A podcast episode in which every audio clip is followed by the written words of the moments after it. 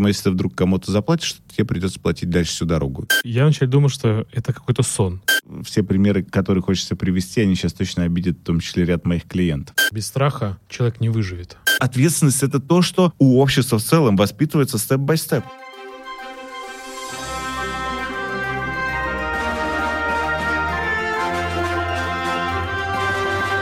Привет, друзья! Вы слушаете подкаст «Зачем я это делаю?» Я Иван Нестратов, автор и ведущий. Подкаст про осознанность, желание меняться и двигаться вперед. Он о людях разных профессий и сфер деятельности. Мои герои не боятся менять и меняться. Зачем? Это про мотивацию. А выпуск подготовлен при поддержке компании Cleverance. Cleverance — программы для штрих-кодирования и RFID. Мой сегодняшний герой — Роман Тарасенко. Роман, привет. Привет, привет, Иван. Я вначале хотел тебя представить, а потом хотел рассказать про тебя, про твои регалии. Сказать большое спасибо, что ты пришел, потому что, ну, это вообще очень круто для меня. Ну что, мне приятно, и мне очень интересно будет поговорить. Спасибо, я очень э, в это верю. Друзья, расскажу немножко про Романа. Несмотря на то, что человек, он очень популярный и известный, но расскажу, что Роман консультант по маркетингу, э, владелец маркетингового агентства, писатель и автор трех бестселлеров. Но книг у тебя гораздо больше ведь, правда же? Да, четыре. Четыре. Не намного, на одну. Ну, на одну, да, но она пока бестселлером не стала. Ты знаешь, нет, там немного иная ситуация. Она не моя авторская, она в соавторстве с Игорем Маном и с Димой Турусиным написана. И... Точки контакта. а, не, нет, это «Делай новое». Нет, делай новое, я имею в виду Дима Турусин. А, «Точки Дима контакта». Турусин соавтор по точкам контакта с Игорем еще, да. И поэтому я ее не приписываю как свою собственную заслугу. Это, знаешь, коллектив автора, а вот три моих авторских. Если верить мифу, то она тоже бестселлер. А ты веришь им? А ты знаешь же, что в России бестселлер определяется исходя из темпов продаж, а не из общего объема. И мы настолько минимально читающая страна, и это очень большая проблема на самом деле. Поэтому я бы сказал, что так, что в России бестселлерам нельзя верить, потому что сейчас сам себе наступаю на себя, но я зато... На горло, да, я зато за, честно. я за честность. За трушность. И вот эта вот вся придумка с точки зрения бестселлера, она же вообще ни о чем не говорит. Она говорит о том, что просто какие-то люди купили много этих книжек. То есть о качестве ничего не говорит. Я в последнее время как раз покупаю книги, которые антибестселлеры, и, как правило, они оказываются сильно лучше. Роман, а темпы продаж, а кто за ними следит? Ну, это просто, я тебе скажу так, за ним следит CRM-система. соответственно, но я слышал, что ряд очень крупных и известных интернет-магазинов, которые продают книги, что если продано больше 12 книг в неделю, то книга признается бестселлером. Обалдеть. Но это такой очень маленький процент. Я тебе скажу так, не забывай, пожалуйста, что у нас бизнес-книги сейчас издаются тиражом максимум 3000 экземпляров. Конечно, там можно говорить, что да, потому что все перешли в электронные копии. Да нет, нифига, потому что все перешли в Инстаграм и Ну, YouTube. Ну, а, про, YouTube подкасты, а, но а, на самом деле а, я, например, тоже читаю в электронном очень много, и, ну, не очень много, я имею в виду больше, чем в, в бумаге. Это правда, но отчасти. В том плане, что мы не самая читающая страна. Рекламная интеграция. Можно ставить точку. Достигать цели с улыбкой – это ли не лучший путь, друзья?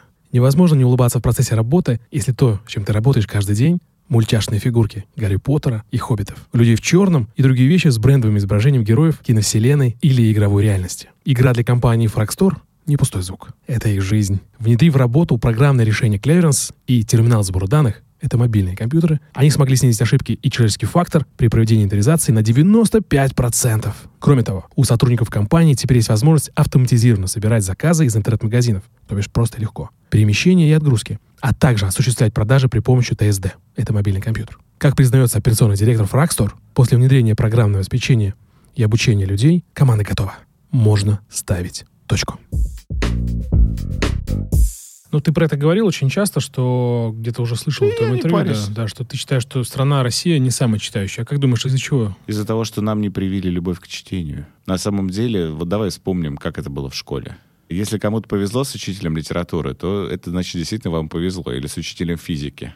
А вот я сейчас, вот мне 35 лет, я восполняю сейчас все пробелы, понимаешь? Я вот сейчас вот закупил книги, вот должны в понедельник мне приехать, в том числе книги, посвященные физике. Потому что мне физику в школе так преподавали, что я не хотел даже эти учебники читать. И нас не учили любить, понимать, переживать вот любую литературу. А самое главное, нас не научили читать полноценный нонфикшн. Потому что в школе, и вообще это удивительный факт, в школе есть учебники и есть классическая литература. А нонфикшн на самом деле это что-то среднее. Это среднее между учебником и классической литературой.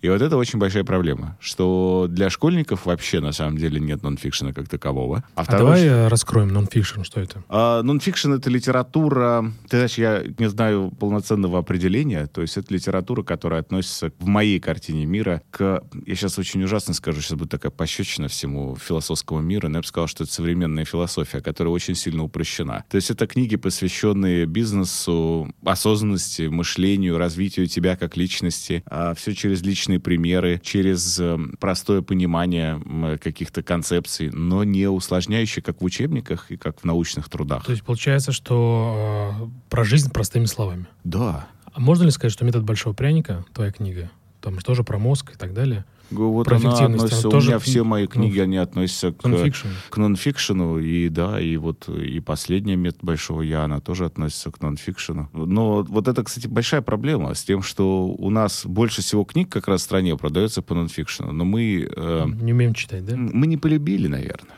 Ты знаешь, я даже себя ловлю на мысли иногда. А во-вторых, еще, конечно, рынок литературы очень сильно нам портит всю эту штуку. Потому что сейчас, что на книгу не глянь, то, блин, такое, такая ерунда. Ну вот в плане того, что это не ерунда, наверное, я неправильно говорю. Наверное, они вторичны. И крайне редко ты натыкаешь на книгу, когда ты понимаешь, вот оно, Ё То, что я искал. А, да, но я здесь очень э, по-снопски говорю на эту тему, потому что я понимаю, что есть гигантское количество разных людей, у каждого человека свой язык, свое понимание, и поэтому даже на одну и ту же тему должно быть написано десятки, если не сотни книг, чтобы как можно точнее попасть в нужного слушателя.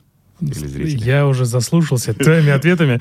Как я, я, наверное, слушал и слушал. У меня есть э, в запасе вопрос про книги, поскольку ты автор книг. Давай тогда сразу я тебя спрошу про книги. Давай. Скажи, а вот как пришла идея, вообще с чего вдруг ты решил, что напишешь книгу? Ну, и очень просто. Я рассматривал книгу исключительно как маркетинговый инструмент. Отлично вообще. Я рассматривал это как то, что, ой, а это мне поможет там продвигаться, поможет мне что-то делать. Думал, что книга будет тем инструментом, который закрепит мою экспертность в той или иной области. Так оно и произошло? Нет. И это очень наивная штука и в отношении тех людей, которые мне говорят, я напишу книгу, я стану известным. Сейчас это совсем не так. И сейчас это так не работает. В моменте написания книги я понял другую историю. Я понял, что каждый автор, когда пишет книгу, он пишет ее для себя. Как бы сейчас вот это хамски не прозвучало, что мы думаем о нашей аудитории, как она будет читать эту книгу. Нет, это да, ты думаешь об аудитории, ты пытаешься сделать ее хорошей для читателя. Но в первую очередь это поиск ответов э, для самого себя и желание разобраться в этой этой теме. И на самом деле можно прочитав те или иные книги, понять, какими вопросами задается человек, который пишет в этот период времени, и на самом деле все очень хорошо понять про него. Ты мне ответил на тот вопрос, думал я так же. Я абсолютно так же с этим согласен, что многие вещи мы делаем для себя, чтобы разобраться. Ну, да? Хорошо. Ты же подкаст сделал для этого. Ну, давай по-честному. Да, абсолютно так есть. Просто потому, что наш мозг так устроен, что нам нужно либо проговаривать либо прописывать какие-то вещи. Потому что даже когда мы размышляем, мы на самом деле в этот момент проговариваем. То есть, знаешь, меня недавно, вот я люблю повторять эту идею, что человек поставил в ступор, ввел меня абсолютно, когда мне задал вопрос, а попробуй думать не словами. Песни? Это тоже слова. А как же думать? Вот. То есть почему это думаем мы словами? У меня был такой шок, потому что я реально подумал, а почему мы думаем-то словами? Ну, то есть как мысль, то есть почему у нас все это слова? И вот на самом деле, когда мы размышляем, ты внутри, почему я начал про диалоги? Что, это что же диалог? Мы тоже разговариваем там с самим собой. Мы же не можем думать вне какого-то вот такого словесного повествования. И разговоры, подкаст — и э, YouTube, и книги, и фрирайтинг, что бы ни делал, это всегда про одну и ту же историю. Про, про поиск своих собственных смыслов через слова и через э, разговоры с самим собой либо с собеседником. Прям как кто сказал. Спасибо, Роман. Давай это двигаться дальше. И сегодня мы говорим только про тебя и говорим про маркетинг еще. Давай начнем с АЗОВ. Друзья, я забыл совсем сказать, что Роман человек очень образованный. А, Роман имеет три высших образования. Химическое, менеджмент и экономическое. И степень MBA. И еще Роман кандидат технических наук. Я ничего не упустил? Да, нет, я всегда, знаешь, после этого задается всегда вопрос, как, как тебя так угораздило, чувак, это все сделать? Слушай, ну, я хочу спросить, для меня, вот, например, там, маркетинг и химия, да, это совершенно там разные вещи. То есть, ну, просто диаметрально. Да, да, да, диаметрально. И вот интересно, почему вдруг химия и почему вдруг маркетинг? Слушай, ну, химия, потому что я ее не совсем выбирал. Родители заставили? Почти. У моей семьи есть очень близкий друг семьи, он владелец известного химического предприятия. И он говорит, слушай, а давай-ка ты на химика отучишься, и потом пойдешь ко мне работать. И я говорю, ну, Михаил Александрович, ну, окей. И я поступил, при том, что в школе я не любил химию. У нас были потрясающие абсолютно, кстати, преподаватели химии в школе, но я не любил химию все равно. И я так поступил в ВУЗ. Я мучился. Ты знаешь, я вот хочу все-таки сознаться, что практически все химии, кроме там, кажется, аналитической химии. Я сдал на тройке. Э, аналитической, по-моему, на четверку каким-то случайным абсолютно образом у меня сдана. Я не любил химию и в процессе, то есть при том, что мне очень нравилось учиться, и я до сих пор кайфую. Процессы? Нет, ты знаешь, от того величия Вселенной, как она придумана. То есть, когда я впервые понял на первом курсе, потому что первый курс начинается с общей неорганической химии, и когда я понял, что такое таблица элементов Дмитрия Ивановича Менделеева, ту глубину не просто мысли, а системности а, мира и мироздания, насколько мир, знаешь, вот он настолько продуманный, четкий. Я настолько влюбился вот именно вот в это все. И то есть химия — это дисциплина абсолютно уникальная, которая основана на понимании. Она очень простая, но ты должен приложить усилия, чтобы понять, как устроены законы Вселенной. И на самом деле ты берешь из химии дальше все законы, и ты очень веселишься. То есть, допустим, да, там вот на первом курсе у нас активно говорили про принцип Лешетелье. Принцип Лешетелье звучит так, что э, чем больше на систему ты оказываешь воздействие, тем больше она стремится к тому, чтобы компенсировать это воздействие. И то есть, ну, в соответственно, в химических реакциях это очень сильно заметно. В жизни людей ровно то же самое. Ты разговариваешь с сотрудниками, ты хочешь изменить ребенка, ты хочешь продать что-то клиенту. Чем больше ты хочешь ему продать, тем меньше шансов, что ты продашь. Да-да-да, согласен. Чем больше ты продаешь. И на самом деле все очень тесно между собой связано и переплетено. И я учился и понимал, что это не мое. Много раз думал менять вуз. Э, и уже к окончанию моего вуза а я... как вуз у тебя назывался? А, он назывался Тон... Московский институт тонких химических технологий. Сейчас такого вуза уже нет, потому что его объединили с МИРА, и сейчас он называется Московский технологический университет. И, забегая, кстати, вперед, я так долго, э, и, точнее, получил так много образовательных грейдов, а, потому что я долго находился в системе вуза. Я сразу же, я, я приехал, понимаешь, я парень такой из Омска, у меня не было вообще денег, никаких. Я просто, я... я вообще? Э, абсолютно. Ну, в том плане, что, понимаешь, я жил, я жил на такой... Я никогда не забуду, как я готовил гречку разными способами. И то есть у меня было очень ограниченное количество блюд. А ввиду того, что у меня уже сразу как на первом курсе появилась девушка, которая впоследствии стала моей супругой, и э, я очень много денег тратил на первый курс ухаживания. И ты знаешь, то есть вот на, на цветы, на какие-то такие очень важные для меня тогда вещи, для нее тоже. И я приехал, и мне нужно было как-то выживать. Поэтому я сразу же начал в ВУЗе встраиваться и в вузовские системы, и вне вузовские системы, чтобы зарабатывать деньги. А и ввиду того, что я строился частично в вузовские системы, то я был сначала там председателем соцсовета общежития, потом вуза, потом председателем правкома Это студентов. давали какие-то бенефиты тебе? Это давало очень много бенефитов с тем, что, знаешь, ты можешь в общежитии жить в лучшей комнате комнате. Mm-hmm. Ты все равно получаешь какие-то дополнительные деньги. И, помимо прочего, у тебя есть... Э, я ужасно, конечно, скажу. Э, у тебя есть помещение, в котором ты можешь еще, среди прочего, чуточку работать. И мы поэтому с ребятами там сделали первую компанию, сайтами там занимались, там айфоны продавали. Ну, что только мы не делали. Надо было выживать. А какой это был год? Надо было зарабатывать деньги.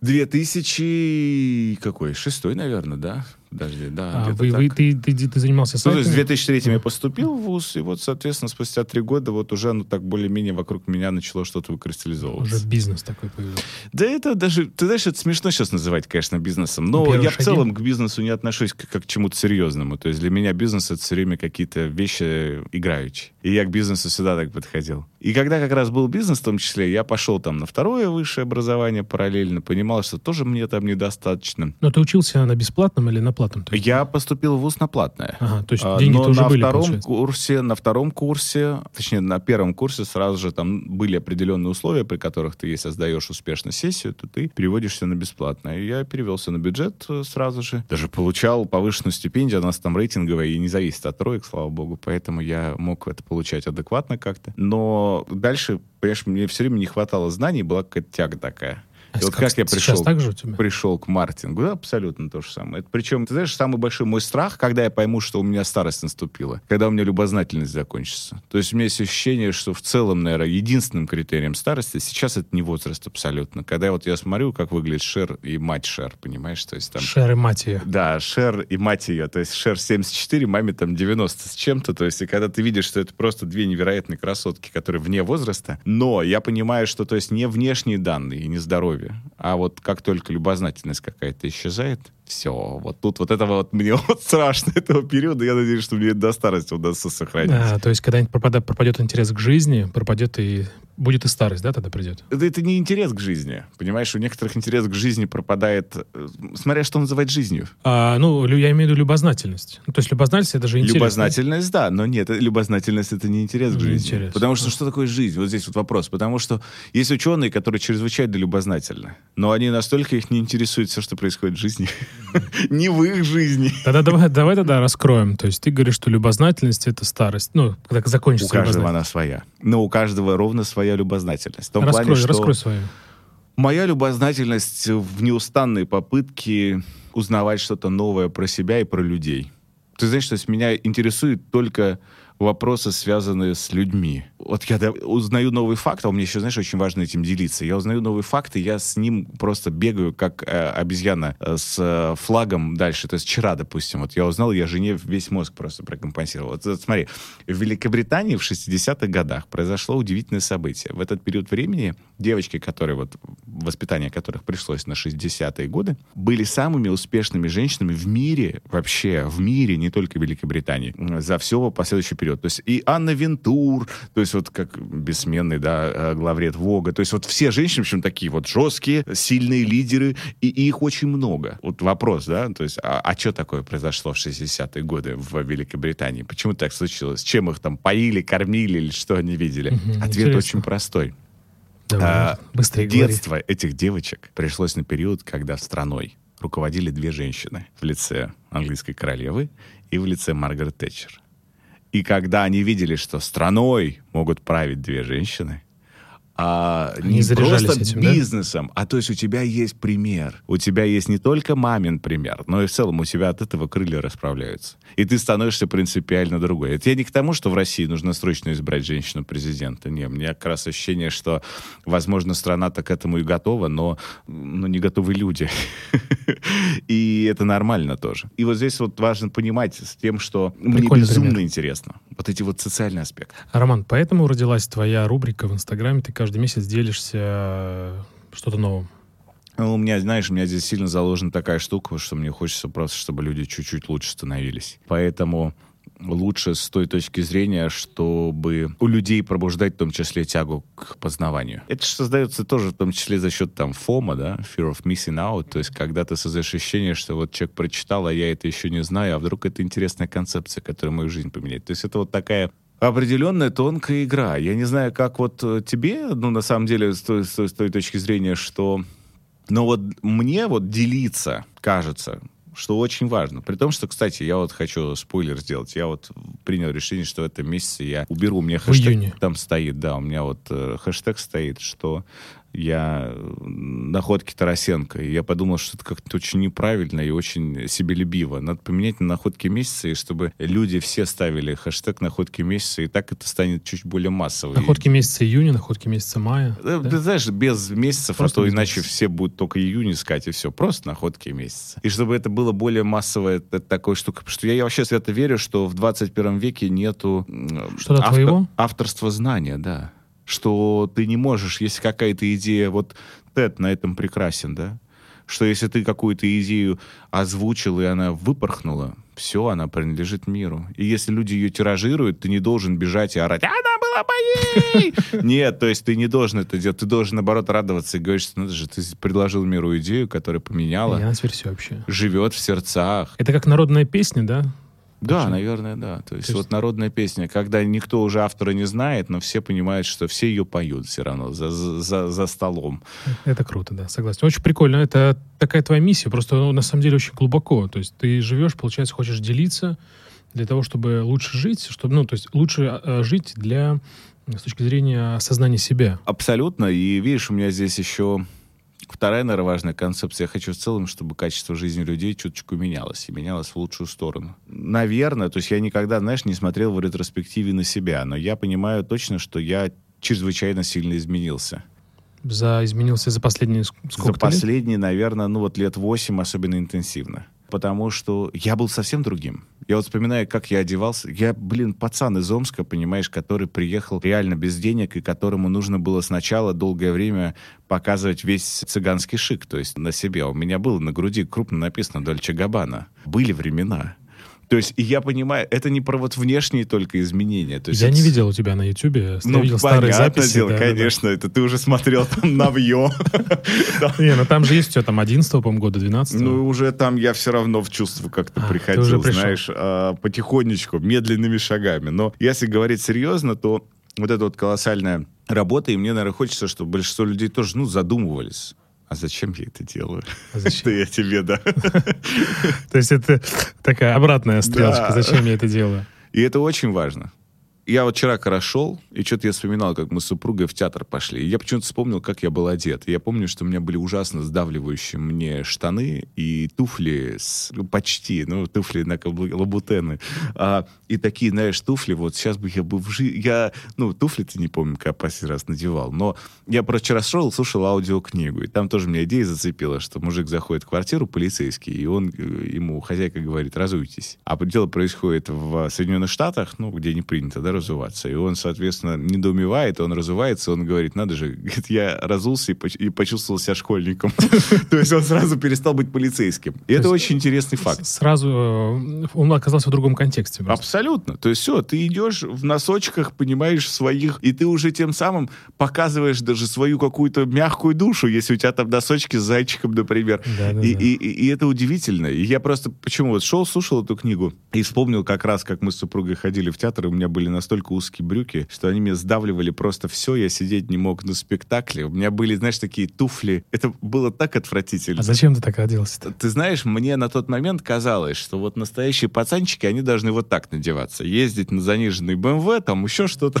И, в общем, в целом, и, и не брезговать макасинами на меху. Но я утрированно сейчас говорю, у меня не было макасинов на меху, но все равно. Но мы это не проверим уже. И, понимаешь, и вот и реально, ну, макасины-то были. Вот это вот такая вот трансформация с поиском и наблюдением за самим собой. Почему я сказал, что у меня любознательность, она в отношении людей и в отношении самого себя, потому что ты же все равно через призму смотришь на себя.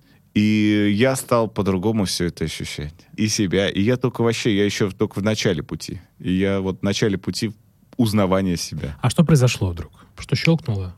Что ты вдруг стал по-другому одеваться? Друзья, Нет такого. Вот, Роман знаешь, в шортах и в рубашке. Вот, вот сейчас, все да. всегда... Кто поймет, как происходит этот квантовый скачок, вот этот щелчок, тот станет новым Тони Робинсом 21 века. Ну, точнее, сильно круче, чем Тони Робинсон. Есть, а, нету такого... Я не верю в то, что есть такой скачок. Я верю в то, что это такой маленький градиент, это как лягушку варить это, понимаешь, в чем сложность? Вот я недавно тоже э, слушал потрясающую лекцию, где объяснялось, почему невозможно стать сам себе психологом по книгам. А лекция на синхронизации, посвященная характерологии. Мне было интересно узнать, как возникает характер у а человека. Где ты, где ты это на, нашел? Не спрашивай. Я, мне все, все время задают вопрос, а как вы находите это все? Я не знаю, клянусь. То есть я просто... Оно на Ютубе? Нет, как не знаю. Реально. И, и ты знаешь, и то есть там ну, такая потрясающая, кстати, лекция. То есть мне безумно это все всегда интересно. Вот про возникновение характера, потому что мне было интересно, как вот он у меня. То есть насколько там действительно он важно, врожденный, неврожденный, что можно поменять. И я могу сказать, что, конечно, там темперамент врожденный, а характер нет. То есть ты вот здесь очень... Он формируется же. Очень важно начать понимать, что ты его можешь поменять. Пока ты жив, ты можешь изменить любую черту своего характера. Ну, привычку, да? И выработать новые привычки. Понять, что я был истеричным, я был... Ты сейчас про себя говоришь? А, да, да, я правда был истеричным. Я хлопал дверьми, я мог э, нецензурно послать людей на три буквы. То есть сейчас я вспоминаю об этом, мне кажется, что, господи, какой бред. Ну, то есть я был, знаешь, таким отвратительнейшим тестостероновым альфа-самцом. Вот аб- абсолютно в худшем его проявлении. Очень откровенно зато. мне стыдно за мое прошлое поведение, но я понимаю точно, что если об этом сейчас не говорить, наверное, если бы, то есть если бы я не осознавал как раз, что было, что есть и что будет, ну, там, с точки зрения э, трансформации своей, то, ну, было бы совсем тяжело. То есть, знаешь, я мог на дороге, там, меня кто-то подряд сигналить, там, орать что-то. То есть сейчас я вижу, когда люди как себя так ведут, думаю, какой мудак. А, а, а при этом думаешь, ну, думаешь, дружище, ну ты же, ты же должен ты же вот понимаешь, ты сейчас расходишься, тебя сейчас инсульт просто за рулем хватит, ты так нервничаешь из-за какого-то события. И это удивительная штука с тем, что если бы я точно не знал, что каждый может измениться вот на своем примере, то я бы об этом не говорил сейчас. Так воочию прям. Да, и причем, понимаешь, в чем дело? Моя жена как раз мне как-то и сказала, наверное, мне сейчас задают вопрос, то есть, поскольку мы с моей супругой вместе уже 18 лет, и... Долго. А, да, и то есть мы пережили такие кризисы, после которых люди, ну, банально разводятся. Мне супруга рассказала, что если бы ты не изменился, ну, вероятнее всего, мы бы разошлись. То есть в плане того, что она начинала встречаться с одним человеком, а сейчас она живет с другим. И мы сейчас вот в идеальной комфортности. А, но это такой путь, который, опять же, здесь очень важно сказать, что он очень взаимный. И, конечно же, то есть моя супруга сыграла гигантскую роль в моем желании меняться. Ну так, наверное, она же тоже меняется. Она тоже, она изменилась очень сильно. Но, понимаешь, это всегда такой процесс, что человеку очень сложно меняться вне правильного социума. Когда тебе, как детей, этикету воспитывают, да, то есть ты сколько угодно можешь там говорить, что ты чё, а, а то есть, ну вот, а, они пока не увидят и не поймут, что, слушай, мы так не делаем. Но окружение формирует сознание. Да. И здесь же это всегда так, э, к сожалению или к счастью, что очень сложно зачастую не то чтобы выбрать окружение, окружение не выбирается, окружение создается. Нельзя так, знаешь, что все, пойду-ка я потусуюсь сегодня с Абрамовичем. Ну, ну все, просто... Роман Аркадьевич, ты занят? Нет, я подъеду. Такой, ты кто, чувак, ты офигел? То есть, ну, не, нельзя, вот эта вся фраза, выбирайте окружение. Да, да, да как да, его да. выбрать? Вот есть, это хороший вопрос. Да. Иди и выбери. Ну, есть, я выбираю завтрашнего дня миллиардеров. Ну, молодец. Вот ты очень правильный задал вопрос, как выбрать. Я тоже согласен, что его созда... оно создается самим тобой. Причем собой. по таким крупицам, по таким маленьким. И, и, и ты понимаешь же, в чем фишка-то? Вот, вот чем ошибочность фразы «выбрать окружение». Э, в фразе «выбрать окружение» звучит так, что ты можешь не меняться. Просто приди завтра к миллиардерам, и они тебя примут. А на самом деле это с точностью наоборот. Они тебя не примут. Я сейчас вспомнил, э, ты как раз правильно говоришь, выбирать окружение. Как-то смотрел твое интервью, и ты говорил про э, выйти из зоны комфорта.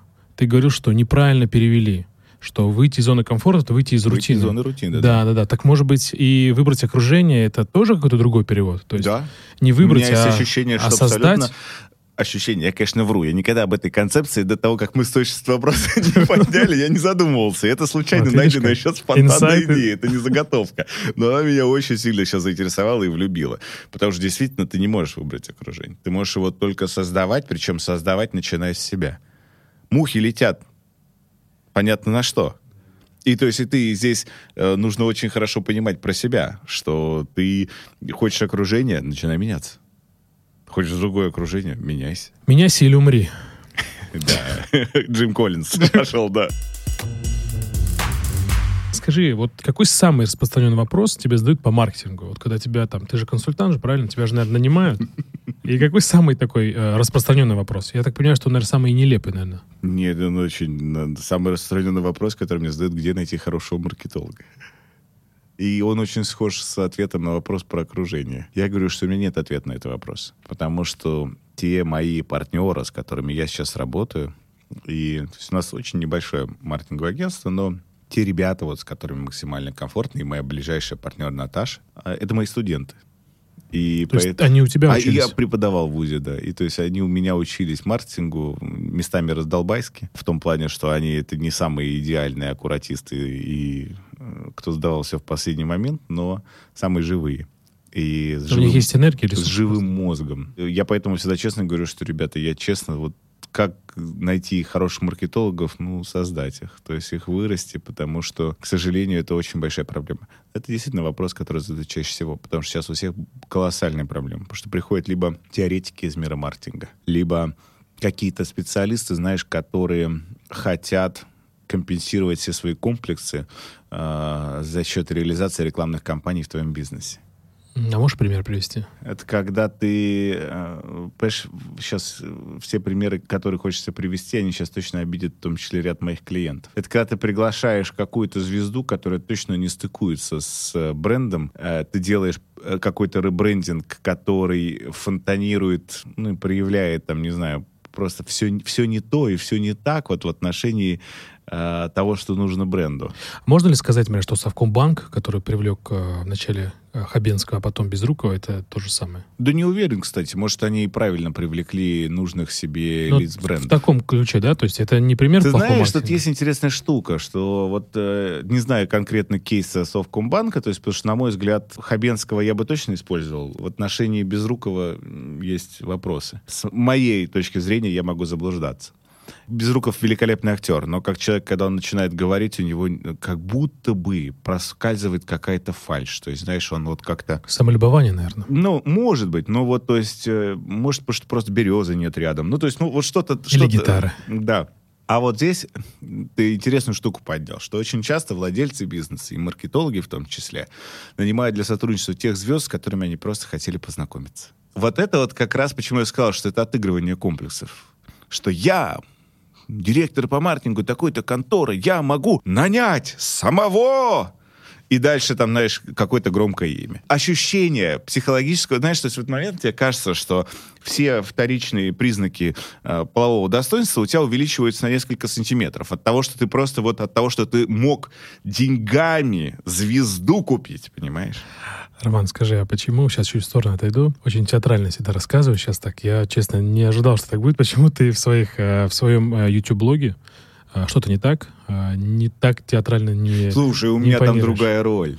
Если я буду Очень переда... приятно просто так наблюдать. Если я буду передавливать героя, он начнет зажиматься. То есть потому что тут же история такая, что... Ты даешь раскрываться. Человеку. Наверное, знаешь, я ощущаю это вот в качестве того, что мы сидим сейчас в каком-то таком вот химическом коконе. А, и у нас есть определенное количество атмосферы. И если я начну ее больше вот как-то проявлять, то я, ну, соответственно, ее как-то вот у героя как будто бы высосу, и он тогда начнет меньше говорить. Вот у нас просто с тобой так получилось, что я больше говорю, ты меньше. И поэтому я, понимая это степ-бай-степ, начал там, махать даже руками. Потому что на самом деле, когда человек машет руками, ты же знаешь про этот эффект. То есть я даже очерчиваю больше себя вокруг контур. Была бы у меня трость... Ты бы ей бил бы? Да, я бы, я бы, понимаешь, еще больше был бы вокруг меня контур такой уже эгоцентрический, просто с тростью в руке и веерами, пахалами. Давай тогда вернемся. Ну, просто очень интересно, да. ответил на свой вопрос. Получается, что э, люди, э, своими комплексами, просто прикрываясь и делая, там, прикрывая, ну, любую звезду, не пофигу на результат, лишь бы, вот смотрите, какая кто то крутая. Причем, понимаешь, в чем есть проблема? Здесь есть как комплексы в э, значении плюс, проявление вот какой-то избыточной такой экспрессии, знаешь, а есть и комплексы со знаком минус. То есть, когда, наоборот, человек настолько не уверен в реализации какого-то смелого решения, что это тоже вредит бизнесу. Почему я как раз сказал, что реализация комплексов, неважно каких, хороших или плохих, вот это правда не важно, а это всегда проблема. Это всегда проблема, потому что ты не думаешь о бизнесе, ты не можешь Сейчас ужасно, конечно, скажу, что, наверное, всем вообще нужно прописывать психотерапию. Но, то есть, если ты не пререшал какие-то хотя бы базовые свои функции, то ты должен быть тогда гением. Ну, в плане того, что тогда твою, твою гениальность можно многое прощать. Но если ты принимаешь ответственность за какие-то рекламные кампании, ты должен быть настолько кристально чистый и уверен в том, что это про бизнес, это про эту компанию, да и это про, про тебя, людей, да? которые будут покупать, а не про тебя. Про клиентов наших клиентов. Да. А не про твою гениальность, понимаешь? Не про сядем на лицо. Слушай, ну, очень круто, вот очень круто, потому что я тоже, я сейчас значит, начинаю задумываться, ты сейчас говоришь, и что зачастую я тоже наблюдаю, что когда делает директор по маркетингу какую-то какую штуку, ну, назовем это хрень, да? Да, его потом что, увольняют. Да. да, но что он больше делает для себя и про себя. Он не думает про людей. Я вот сейчас только что про это подумал, что вот я э, мысли сразу, кейсы какие-то выскакивают в голове. Их это очень много. Сплошь рядом, Почему я сказал, что то есть сейчас мы начнем говорить, и это просто этому всему передачу посвятим, если кейсы будем вспоминать. Но тут вопрос в том, что как это в долгосрочной перспективе сыграет какую роль. Вот маркетологи не думают. И в том плане, что они не понимают, то есть очень же важно отлавливать, а что тобой движет, когда ты хочешь предложить такую компанию. Потешить свое собственное эго. Зачем ты это делаешь? Окей, да. Зачем Да. ты это делаешь? Это самый главный вопрос. Да, знаешь зачем, поймешь как. Роман, а вот ты, ты правильно сейчас сказал, Вообще ты все правильно говоришь. Сейчас здесь распыляюсь, все. Вот. А ты говоришь, что приглашают звезду, комплексы. Вот, например, с точки зрения моего подкаста, я тоже считал, что э, приглашение звезд в бизнесе, неважно, ну, в окружении, это прикольно, потому что оно даст больше охватов. Ну, так и есть. И я начал приглашать прям реально именитых таких людей. Они, перест... ну, они спрашивают, какие охваты... Ну, то есть они про бизнес уже, и они как бы не приходят. И в какой-то момент я немножко отчаялся. И вот что делать в этом моменте, там, с точки зрения там, моего подкаста, например, да? Э, ждать, пока прославишься, или все-таки платить, например, людям, чтобы они пришли? Ну, давайте я так скажу, что как только ты заплатишь, э, рынок настолько маленький, ты не представляешь. То есть я вот общаюсь, ну, не знаю, с парой десятков директоров звезд. И я тебе скажу честно, что все обмениваются информацией молниеносно. Все знают, мы сейчас, наверное, нельзя об этом говорить, конечно, но все знают гонорары друг друга, все знают, кто за сколько куда пошел, поехал и так далее. Это нормально. А потому что это рынок, и он именно так формируется. Потому что когда рынок не открытых цен, и нельзя их пропасть очень легко, то приходится коммуницировать. Поэтому если ты вдруг кому-то заплатишь, то тебе придется платить дальше всю дорогу. Ты э, кому угодно. Это плохой путь. Хороший путь. Ну, во-первых, я тебе честно могу сказать, что э, я не знаю, зачем тебе звезды. Потому что сейчас, по моим ощущениям, как раз звезды настолько всем надоели. Я вот смотрю, ну просто хочу ли я взять интервью у Татьяны Владимировны Черниговской? Безумно хочу. Но когда я открываю А и понимаю, много, да. что я не пересмотрю все интервью даже, которые есть, и я еще один, а я ей вряд ли, ну, то есть я, знаешь, я, наверное, здесь, конечно, зря так говорю, но я вряд ли ей задам какой-то вопрос, который ей еще не задавали. Да, я с тобой согласен. Или выведу на беседу, которую ей не задавали. То есть, потому что вот взял у нее, да, мой обожаемый Ни- Николай Солодников, то есть еще, Еще не не поздно, поздно. да. Потрясающее интервью, просто. Вообще просто уникальное интервью. Сейчас у нее взяла, взяла, вот сразу же вышло интервью у Стрелец, у Надежды. И дальше еще, а до этого точно так же. Хочу ли я взять интервью у Курпатова? Безумно хочу. Он мне отказал, кстати. Ну, прям отказал или Отка- сказал, Его что... ассистент отказал. Ну, не Ассист- он, прям ассистент, да. Ассистент сказал. Да. Что нет, извините. Ты знаешь, Но хотя я бы... думаю, что тебе он не откажет. Хотя бы, да нет, не факт, но хотя бы отказал.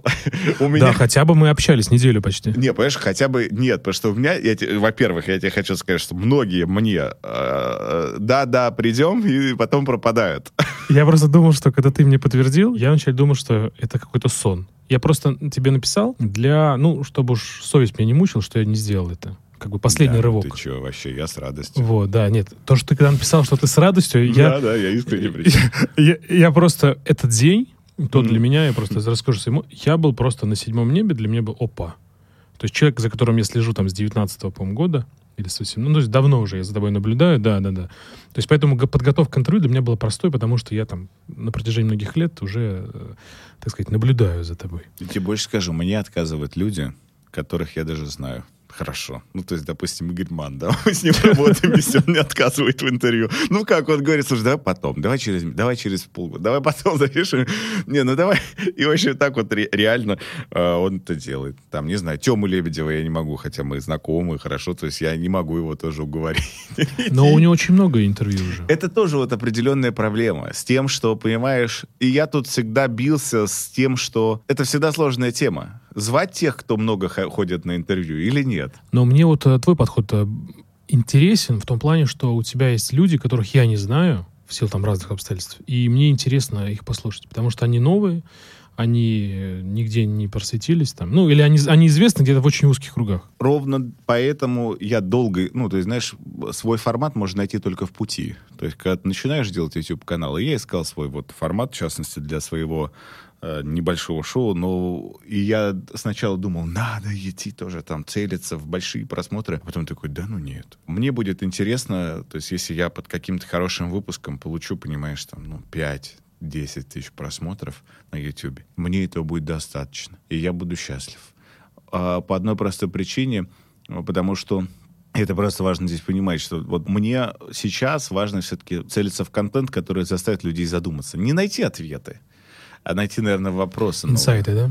Новые вопросы, новое осознание себя. И вот э, выпуск про Го, понимаешь? Вот, ну, кому интересно в России смотреть про Го? Да, я смотрел его, ну, такой сложный выпуск. Он сложный выпуск, но на самом деле он гениальный. То есть, когда ты берешь и смотришь, как русские играют в Го, и ты понимаешь действительно нашу модель, или почему бессмысленно копировать действия конкурентов. Это безумно интересно. То есть, когда ты понимаешь, тебе кажется, что это хороший путь. Нет. Про порно еще у тебя интересно. Про порно мне было его интересно очень, понимаешь, то есть я никогда не забуду, когда я задал вопрос, конечно, в отношении того, что о чем думает девушка во время э, съемки в порно я, ее парафраз, что «А ты о чем думаешь во время интервью?» Я говорю, я думаю об интервью. Она говорит, а я о съемке. О работе. И да, о работе. И то есть и все. И вот, соответственно, а парень не может думать, иначе процесс закончится фиаско. То есть вот это вот настолько интересно, то есть потому что ты же начинаешь воспринимать это как по-другому, потому что, ну, можно сейчас, конечно, лукавить и говорить, что я, ты знаешь, я вот как человек, который не смотрел ни разу в жизни порно, я вот, э, мне было интересно поэтому поговорить. Нет, мне было как раз интересно, потому что я смотрел, и мне было было интересно понять, то есть насколько это вообще вот живо и не теряется ли интерес. Это опять же про ответ на вопрос, знаешь, что мне интересны люди во всем проявлении. То есть абсолютно все. И, наверное, нет ни одного человека, который был бы мне... Знаешь, как мне бы у Бузовой было интересно интервью взять? Вот я ее люблю потроллить, но мне правда интересно, потому что это феномен. Это культурологический феномен. И это настолько уникально с той точки зрения, что вот у меня книга начинается, там, я специально в, в первой введении, знаешь, метод большого я, я Бузовый кусочек отдал. То есть, ну, э, все ее троллят. На самом деле Бузова есть в каждой профессии своя Бузова, которая доказала, что 21 век век экономики и внимания. И мне, конечно, интересно. То есть кто-то, наверное, скажет, да ну ты чё, фу, Бузова. Ольга, если ты слушаешь наш подкаст, пожалуйста, я так хочу. Приди к Роману, пожалуйста. Оля, приди к Роману. Мы отправим ей запись. Э, Роман, давай тогда сразу. Э, ты заговорил про экономику внимания, а давай про это поговорим. Ты немножко прям так сразу такой спойлеришь, э, закидываешь сразу, ведешь вперед по моему сценарию, как будто, как будто, как будто ты мне его писал. Ну, я сам, сам готовился, друзья. Роман здесь ни при чем. А, расскажи подробнее про экономику внимания. Ты про это часто говоришь. Я это слышал, но я бы хотел, чтобы моим слушателям ты бы тоже рассказал, потому что, на мой взгляд, это очень интересно. Расскажи, пожалуйста, что это такое экономика внимания? У меня есть очень такая простая концепция, что я свято верю, что в 21 веке побеждает не самый лучший, не самый талантливый, не самый опытный, а побеждает тот, кто научился правильно привлекать и управлять вниманием своей аудитории. И ты знаешь, вот я Бузова уже упомянул, но это же действительно так. То есть я люблю на выступлениях задать один и тот же вопрос. Там, знаете ли вы более талантливую певицу, чем Ольга Бузова? Зал обычно улыбается. Знаете ли вы более опытного ресторатора, чем Ольга Бузова? Ну, тоже тут Бузфуд уже даже закрыт. А знаете ли более опытную платформу по криптовалюте, чем Бузкоин? Ну, конечно, все знают, да? И так можно продолжать до бесконечности. Но Ольга Бузова такая одна. Ну, то есть, когда я то же самое задаю вопрос, там, назовите мне трех самых известных врачей в России. И все, конечно, сразу понимают, о каких именах идет речь. И зачастую врачи к ним относятся очень скептически тоже. Но это люди, которые научились управлять вниманием вокруг себя и вокруг того контента, который они создают. И мне так обидно, почему я занялся этой темой, когда я встречаю уникальных профессионалов, и которым я говорю, дружище, ты такой клевый, про тебя должны все узнать. А он говорит, нет, это не для меня. Социальные сети, нет, никогда, да. Ты знаешь, вот это ж неверное восприятие с интровертией, потому что я интроверт. Да, серьезно? Глубочайший. До мозга костей. Я бы никогда бы не сказал. Но в моем, а, мое определение. Большинство, да, большинство моих знакомых, известных людей, интроверты. Единственный экстраверт, с которым я работал, чистый экстраверт, это Ксения Собчак. А вот все остальные, в том числе суперизвестные люди, это интроверты. Интроверт — это человек, который, присутствуя на публике, давая интервью, выходя в прямой эфир в социальных сетях, он теряет энергию.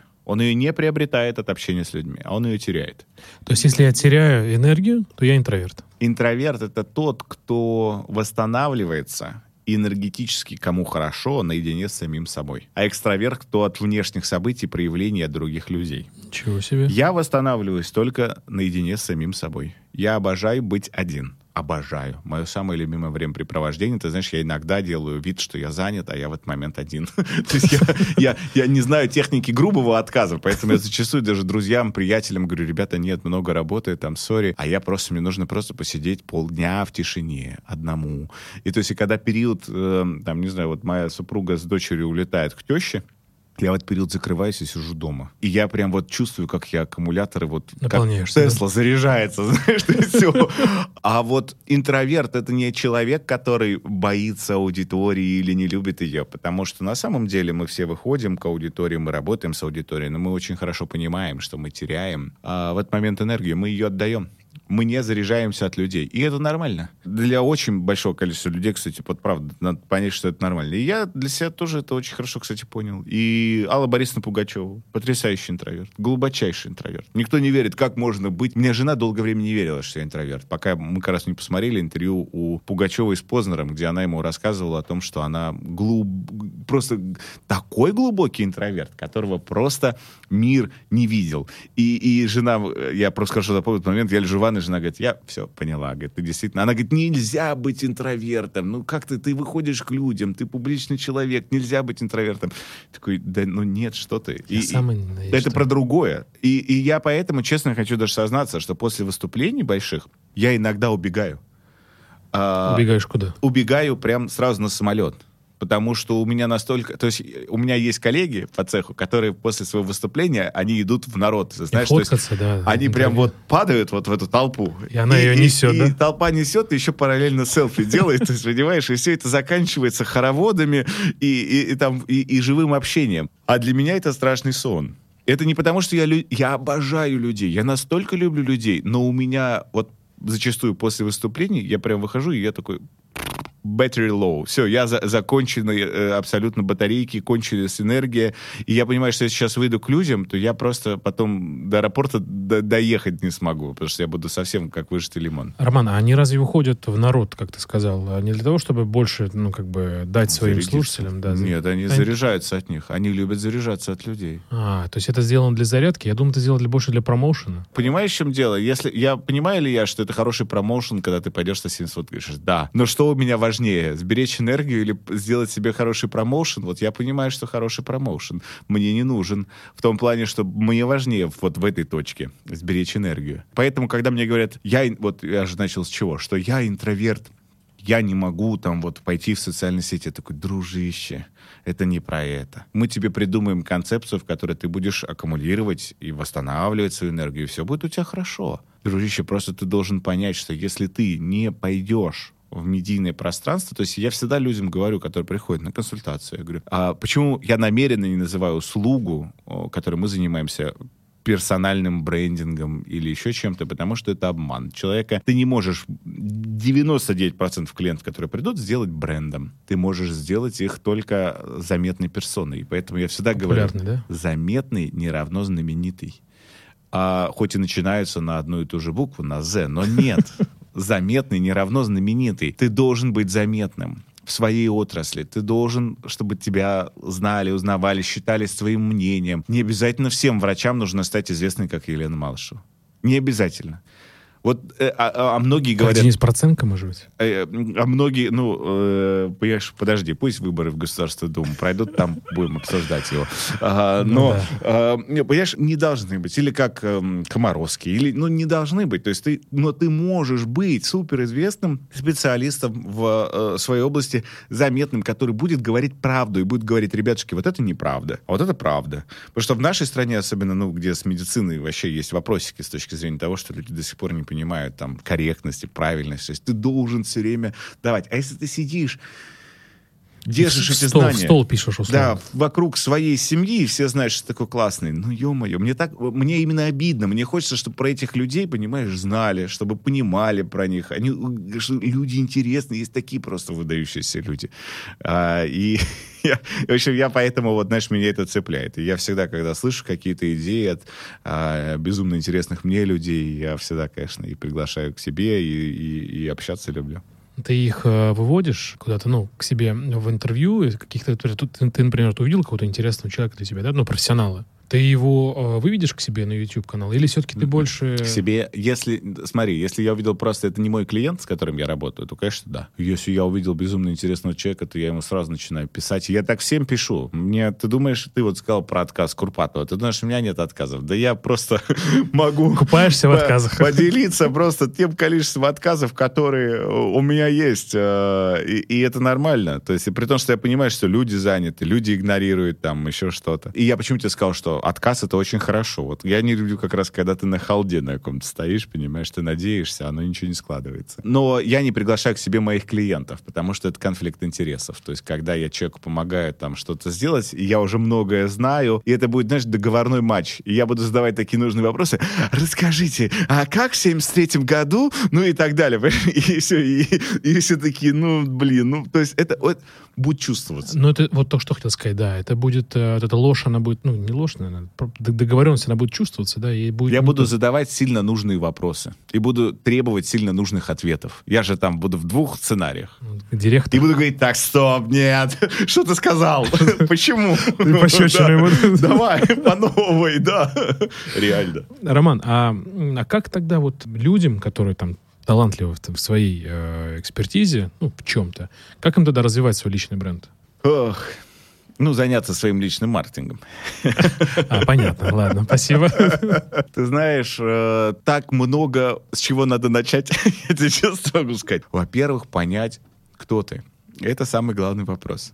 Понять, что тебе вообще от этого надо, и хочешь, зачем ты все это будешь делать или не будешь. Там, видишь ли ты какой-то путь, как ты можешь это хотя бы чуточку коммерциализировать или не коммерциализировать. А нужно ли, вот скажи, пожалуйста, не обязательно. личный маркетинг, личный бренд, ну, вообще, вот эта вся история, она про деньги или все-таки не про деньги? И так, и так.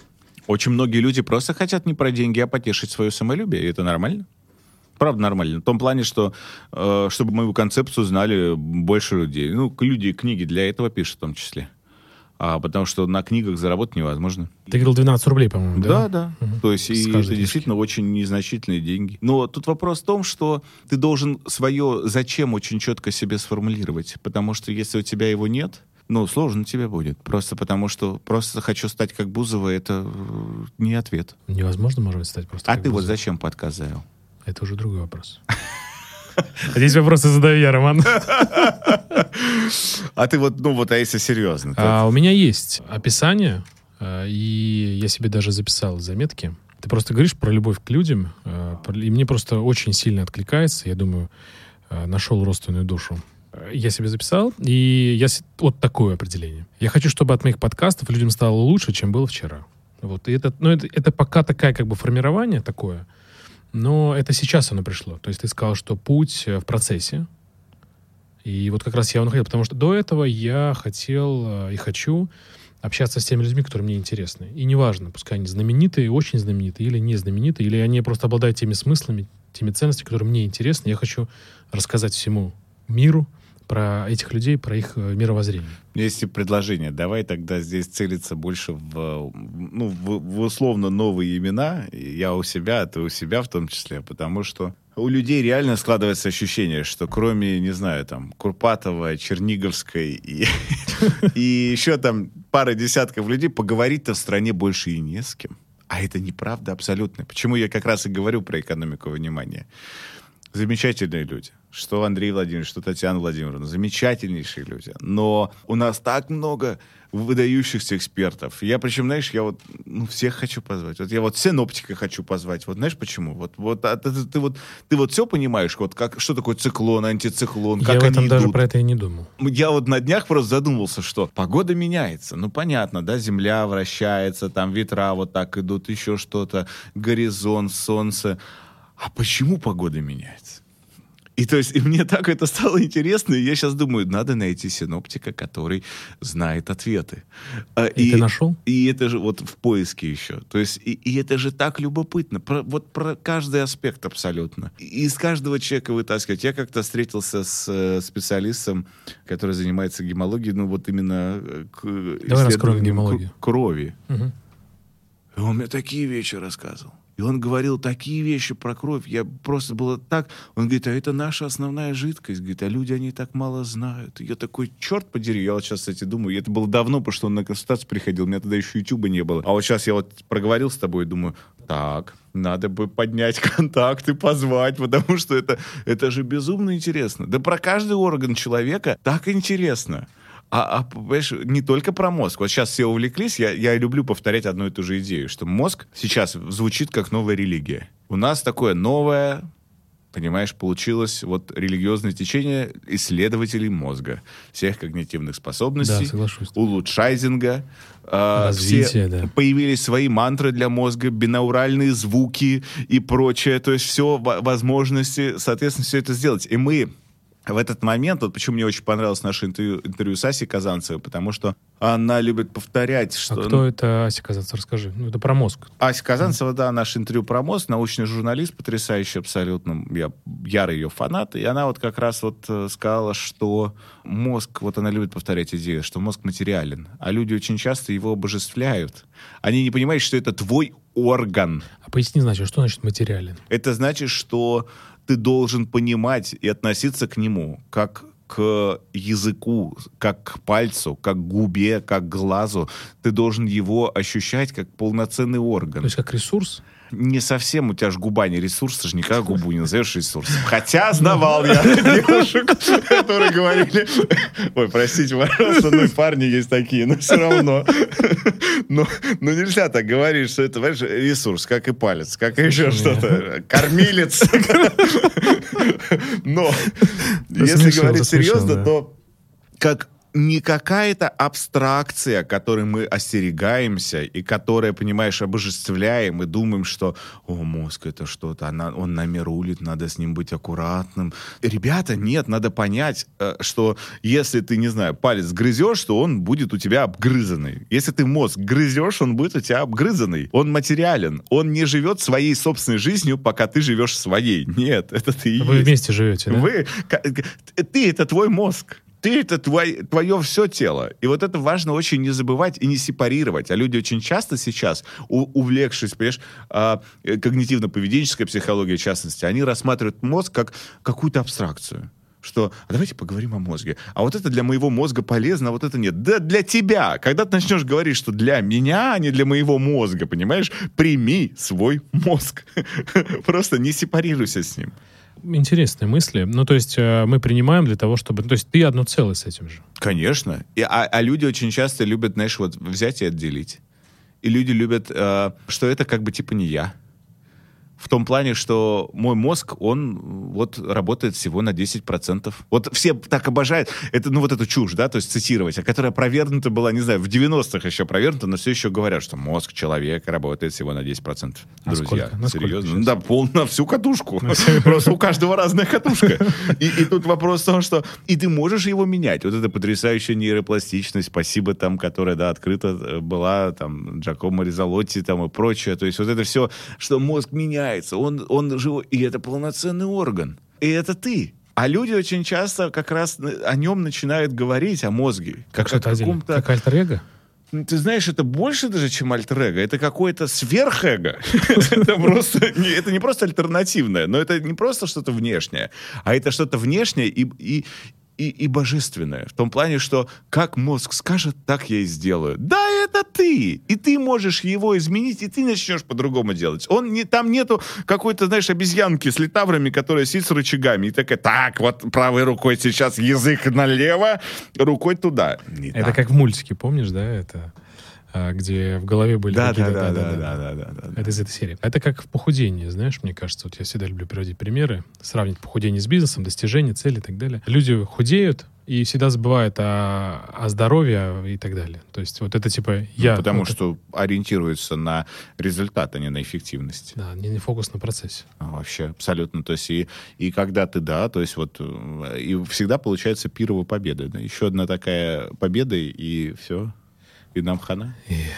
Нам хана, друзья. Но не у нас, но не у нас. Давай вернемся к личному маркетингу, к экономике внимания. И, э, то есть ты говоришь, что создать личный маркетинг нельзя. Это все начинается с, э, Себя. с себя, да.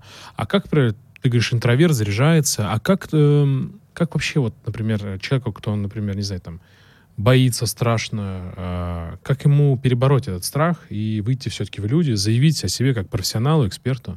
Ну, ни с чем не, не надо бороться для начала. То есть управлять. Если бы кто-то мог управлять страхом, он бы был президентом России. Если бы кто-то мог управлять страхом, то... Он бы был президентом России. Да, то, то, то этот человек бы был абсолютно гениален. Ну, в том плане, что, представляешь, что если ты можешь управлять страхом. Ну, нет. И нельзя управлять страхом, это нужно хакнуть прям вот э, конкретно все наши древние части мозга. Нужно просто понимать свой страх. И нужно понимать, что да, я боюсь там.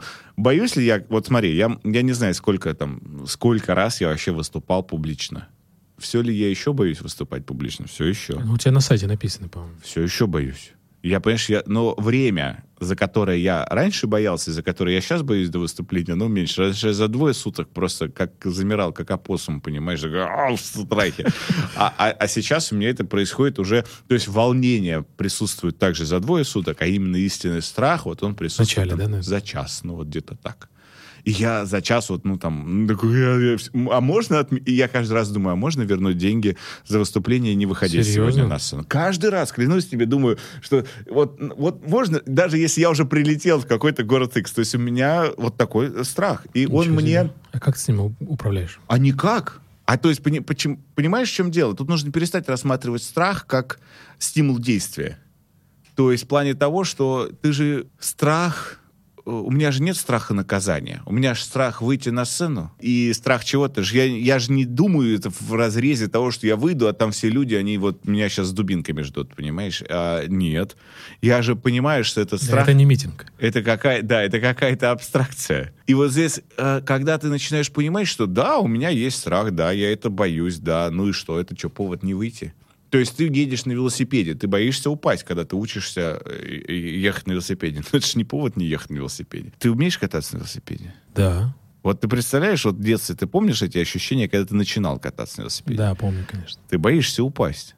Ты едешь, и ты такой ловишь это, то есть это равновесие, оно только в пути потом появляется. То есть когда ты Как результат. да, долго про- проедешь. А поначалу ты едешь и думаешь, ё-моё, и у тебя вот этот вот страх, который он присутствует, и он не дает тебе того, что ты же не, не выкидываешь на велосипед, так страшно, не буду я на нем кататься, знаешь, так в сторону. Все, уберите от меня этот велосипед. На самолете кому-то лететь страшно. Тоже нормально. Это же не повод не лететь. Но они Это же повод взять управляют. вторую порцию коньяка, но, но не повод не лететь. Еще что-то. Но они же управляют этим страхом, правильно? Нельзя управлять страхом. Нельзя? Ты можешь просто его принять.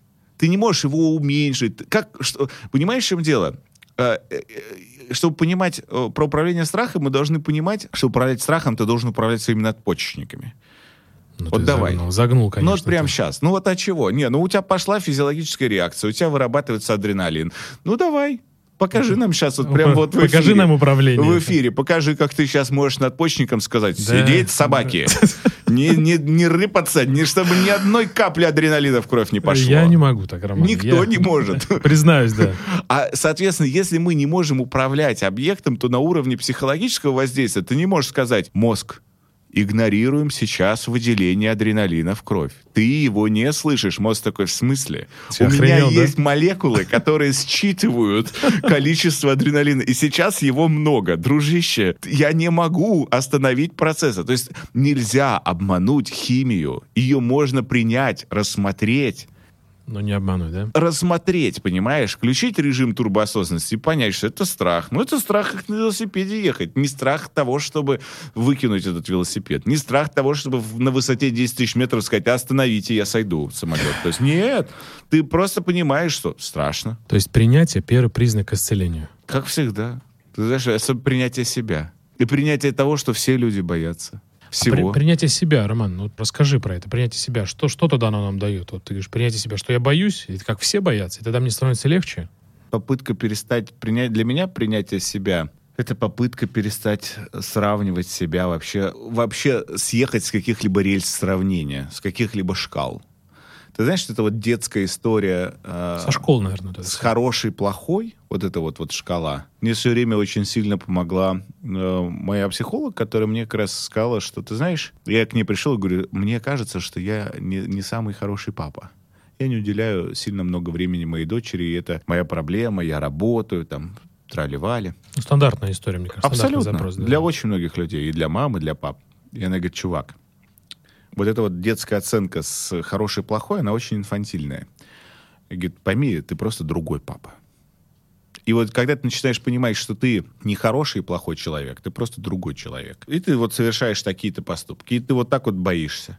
Иногда ты, ты можешь иногда смолодушничать. Даже в каких-то там проявлениях и точках. И у тебя есть определенные свои слабости, свои тараканы. И когда ты просто начинаешь это чуть понимать, не начинаешь это, знаешь, там, пытаться как-то это искоренить как раз, вот пытаться это вот сказать, что все, с завтрашнего дня я не такой. Ну, удачи. Ну, то есть, ну, ты... Такого ты- не бывает. Наверное, бывает. Ну, то есть в плане того, что если ты хочешь сделать себя и всех вокруг несчастливыми, ну, нет проблем. И это очень большая проблема с тем, что, понимаешь, вот, ну, вот, ну, ничего тут не поделаешь. И то есть и людям нужно научиться с самим собой договариваться. Когда ты идешь выступать, это ж про принятие это первый шаг. Дальше нужно с собой договориться. Ты должен себе сказать, что, слушай, а ведь этот страх, он ведь драйвит.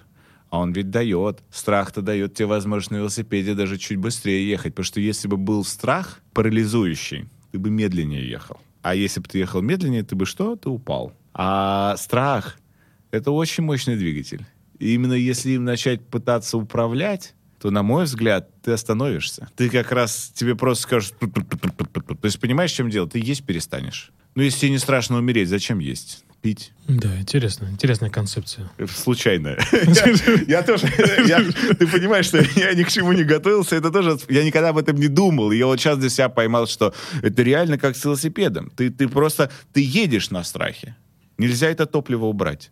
Да, то есть страх — это топливо для решений, для действий. Это топливо для достижения. Я ни разу не видел ситуации, когда бы человек достигал каких-то новых горизонтов без страха. Ты знаешь, я думаю, что когда плыл Колумб и ошибся континентом, ну, неважно, но когда он плыл, там не было ощущения такой «вперед!» Там, знаешь, не было такого, а, что там не было страха. Я, я уверен, что был. Я уверен, я не знаю, вот, ну, некрасиво, конечно, говорить, да, там, про Гагарина. Мы не знаем всей правды. Но было Ну ли да. Гагарину страшно? Я Да я уверен, думаю, что... что пипец как. Я думаю, что да, тоже он понимал, что, черт подери, кажется, это непросто, и я все-таки первый чувак. И это нормально. Но первым всегда быть сложно, страшно. Э, всегда. А ты всегда первый, потому что ты у себя в жизни один. Ты всегда для себя совершаешь набор первых действий. Ты всегда поехали у То себя есть в для голове. себя ты всегда Ты номер всегда один. номер один. Ты всегда первый, потому что у тебя нет твоего клона, понимаешь, такой овечки доли, которую ты такой уже в пару раз в космос запустил, и такой говоришь, ну, они вернулись, теперь и я могу. Нет, ты всегда все на своей шкуре. И вот идея как раз там Насима Талеба, вот последняя книга, да, вот «Шкура на кону», что как только человек начинает это тоже понимать, что у тебя все время, всю свою жизнь, у тебя шкура на кону. Потому что у тебя вот все, вся жизнь, у тебя вся твоя рулетка, это вот твоя шкура, все, что ты можешь по- по- поставить. И ты начинаешь по-другому рассматривать действия Интересное сравнение. и ощущение э, страха. Оно уходит. Оно не уходит в том плане, что ты начинаешь, оно вот парализующее. Нет, оно начинает тебе помогать. Помогать э, бежать, двигаться, что-то создавать. И, наверное, очень несчастливы те люди, которые живут вот всю жизнь в отсутствии ощущения а, страха. И они не, не делают ничего для этого, да? и ничего не делают. Есть люди, которые намеренно избегают страха. И Я не думаю, что они э, счастливее тех, кто, кто не избегает страха. Ну, под- подытожить, если вот эту вот такую очень интересную концепцию, которую ты сейчас придумал. Я не готов ее подытожить, потому что я ее только что придумал. Понимаешь, у меня нет для нее выводов. Я- Я не- еще не- буду о ней думать годами. Ты, ты о ней выскажешься. Ты знаешь, я бы тут сказал одно, что научиться со самим собой и со своим страхом договариваться. Просто договариваться. И понять, что для тебя это топливо. Интересная концепция. Просто у меня был недавно Арсен Рябуха, и он сказал, что без страха человек не выживет. Конечно, не выживет. Вот если он будет, не будет бояться, то Но его тогда- тигр сожрет сразу. Да, да, И да. мы бы уже не выжили. Его бы тигр бы уже, он бы сказал, какая милая кошечка, иди кис кис кис и все, это было последние слова последнего человека на планете Последний. Земля. Реально. Все, вот, погладил тигра. Но, да, понимаешь, реально, все, мы бы вот так. А тогда еще были, наверное, саблезубые тигры. то есть. Если бы мы не боялись. Если бы ветка где-то не хрустнула, и ты уже не мчишься в кусты. Да, очень интересно, Роман. Я на самом деле не готовил этот вопрос про страх, но очень интересно получилось. Спасибо тебе за это. Буду тоже про это думать. Ну что ж, давай двигаться дальше. Про экономику внимания мы поговорили. Ты на самом деле это очень много говоришь, э, и рекомендую слушателям просто это посмотреть твои выступления. Это будет очень полезно. Еще расскажи, вот интересно, как реагировать на хейтеров, те, кто тебя э, хейтит, злобно реагирует и так далее. Вот что с этой частью населения делать? Ну и ничего не делать. Понимаешь, тут вопрос очень простой. Я про себя могу сказать, что я на хейтеров реагирую по-разному в зависимости от моего настроения и моего состояния. Поделись своей историей. Когда я в плохом настроении, в плохом состоянии, мне хочется сказать, слушай, пошел нахрен.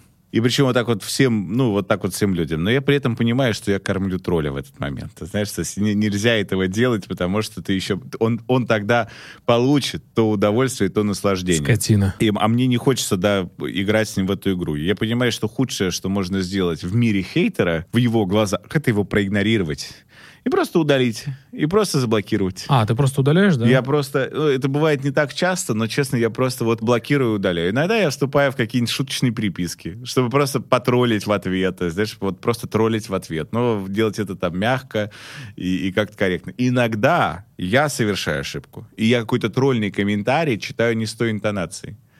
Потому что в, в тексте же нет интонации. Это очень большая проблема. Мы сейчас живем, себя, мы да. сейчас живем в век лишенной интонации.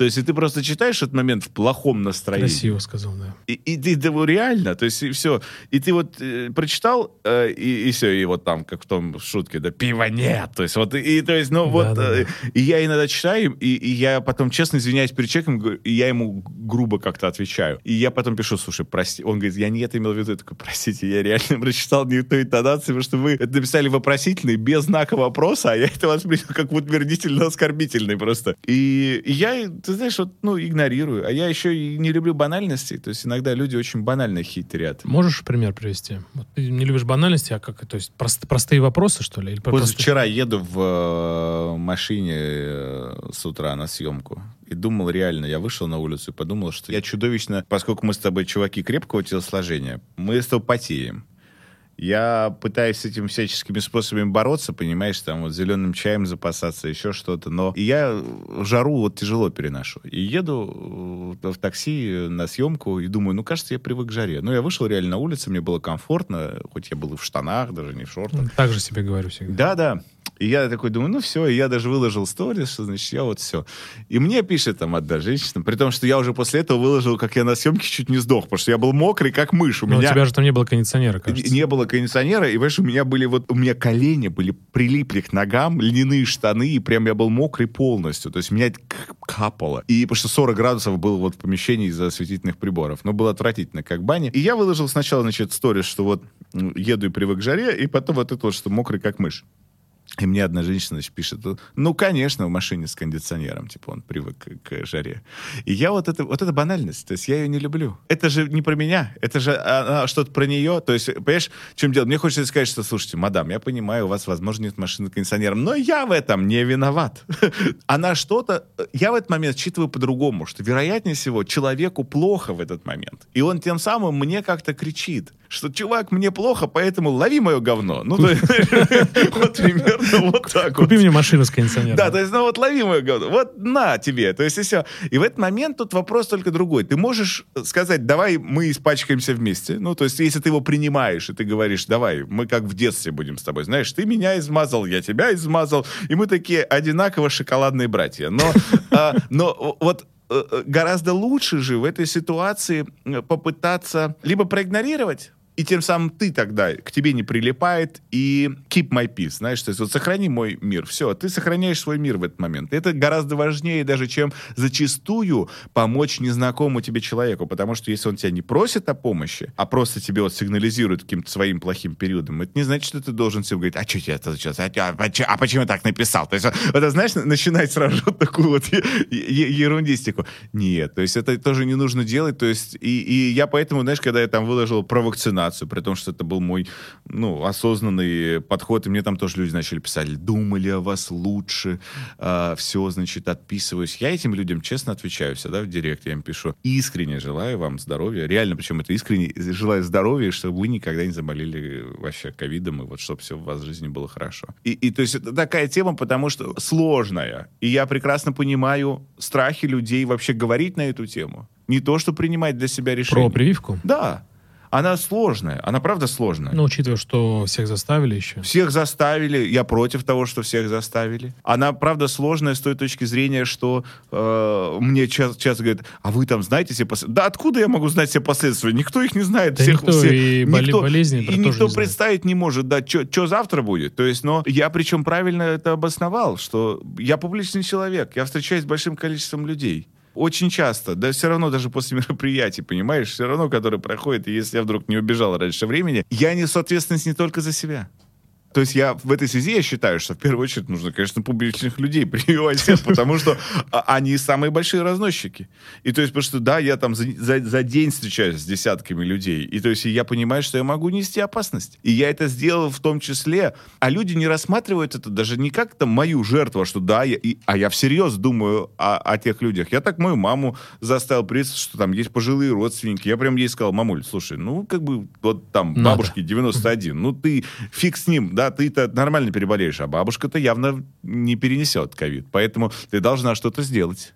И тут вопрос в том, что э, ответственности, которую ты понимаешь, и это не значит, что нужно это всех заставить. Вот это как раз очень большая проблема. Людей нельзя заставить быть ответственными. Ты не можешь, понимаешь, когда э, родители ребенку заводят щенка, что он говорит, купи собачку или кошечку. А потом говорят, ты безответственный, ты не гуляешь с этой собакой. Не- да нельзя, потому что купить щенком ребенку ответственность Она не в, ком- не в комплекте. идет. Она не в комплекте, она на другой полке лежала. Ты не увидел просто. Она, и в итоге это становится ответственностью там, мамы или папы. Ну, чаще всего мамы, Ну понимаешь, да, там да, в 6 утра вести его пописать. Но э, вот тут вопрос в том, что э, нельзя ответственность купить заставить. Ответственность — это то, что у общества в целом воспитывается степ-бай-степ. Ну, примером, наверное, еще. Ты знаешь, э, сто процентов примером, сто процентов примером, но и какой-то другой градиент сознательности, что ли. Ты понимаешь, когда мы...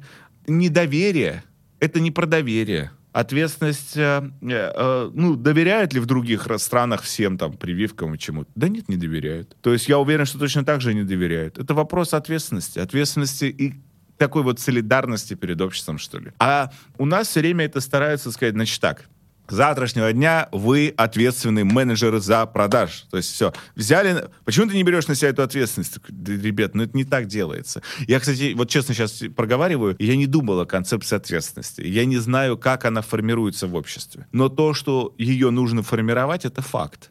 И то, что нужно научиться из детства Понимаешь, то есть формировать ответственность. И со школы формировать ответственность. А у нас сейчас ответственность формируется только одним. Да, вот как ты ЕГЭ сдал. А, Или как ты там, ну, то есть что-то сделал или не сделал. И то есть вот ответственность, она же донес бычок до урны или нет. Вот с этого начинается ответственность. Ответственность начинается с, раз- с- вот я, кстати, потр- прочитал потрясающее исследование с сортировкой мусора. Как сильно меняется жизнь людей, когда они начинают сортировать мусор. Они начинают также сортировать в жизни других людей, другую еду, меньше джанк-фуда начинают есть. Джанк-фуд — это фастфуд, это да? фаст, да, это весь фастфуд, вот все, ну это точнее нет, фастфуд, ты знаешь, Вся- это вся- быстро приготовленная штука, а джанк-фуд это чебурек Вредно, на вокзале вредно. вместе с кока-колой. Вредная А, еда. Да, это прям вот совсем такая вот история. И здесь вопрос в том, что ты начинаешь в жизни как-то сортировать мусор, не только э, связанный с бытовыми отходами, но и в своей жизни. Ты избавляешься от людей, которые в том числе и вредят твоей истории. А это про ответственность. Ответственность за свою жизнь. И, наверное, кстати, вот говоря, возвращаясь в прививку, то есть я вижу часто у людей страх, потому что их заставляют взять ответственность за свою жизнь Как в школе. а они не хотят брать ответственность за свою жизнь.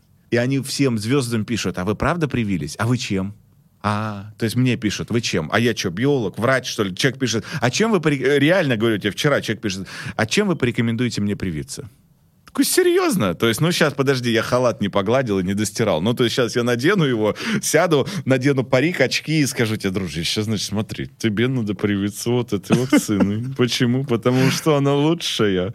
И то есть, ну, понимаешь, тут, тут ре- реально, э, это же вопрос в том, что человек не хочет просто брать ответственность. Они все ждут. Вот не показали, как Путин, значит, укололся? Все. Если Путин нам все с экрана сказал, большой такой, знаешь, коровий шприц, на нем написано «Спутник Ви», он его с размаху сам себе ставит. Причем, я, кстати, вчера обсуждал этот вопрос только в серьезном уже ключе. Я обсуждал это в ключе того, что Я говорю, знаешь, какую ошибку власти, на мой взгляд, совершили? Если бы они взяли интервью у врача, лечащего Путина, который бы сказал, что да, я привил Владимира Владимировича, привил вот этим, а, вот так, и все. Люди бы вот этому даже больше поверили, если бы, чем демонстрация. Чем Пескову? Чем интервью и вот это заочное, что да, я привился там постав. Потому что люди не хотят брать ответственность за свою жизнь. Они хотят переложить на кого-то, на президента, на врача, на кого угодно переложить эту ответственность. И точно так же предложить антиответственность. Когда человек говорит, не надо ставить прививку, они такие, все, он сказал, не надо.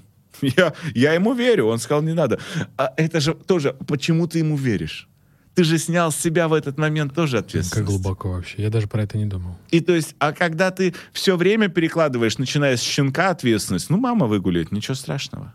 То есть, когда мы с детства это вот не воспитали, эту штуку, почему ты ешь вот эту еду, почему ты пьешь вот это, почему ты смотришь э, вот этот контент, это что же про ответственность, все время про ответственность, а потому что вот все, алгоритмы YouTube порекомендовали, а я им верю, а ты попробуй обнулить эту информацию и начать как-то по-другому все это Попробуй сам что-то делать попробуй взять ответственность. Прям вот, знаешь, вот сесть и сказать, моя, вот написать на листке для себя, моя жизнь — это моя ответственность. И дальше в совокупности от этого ты сразу начинаешь понимать, что ты, ну все, ты вот начинаешь здесь по-другому рассматривать какие-то действия в отношении своего отдыха, в отношении того, чтобы понимать, почему в России там мужчины... Э, в, со... в России есть миф, знаешь, все еще любят говорить, э, кто давно статистику не видел, что мужчин в России сильно меньше. Мужчин до 45 лет больше, чем женщин.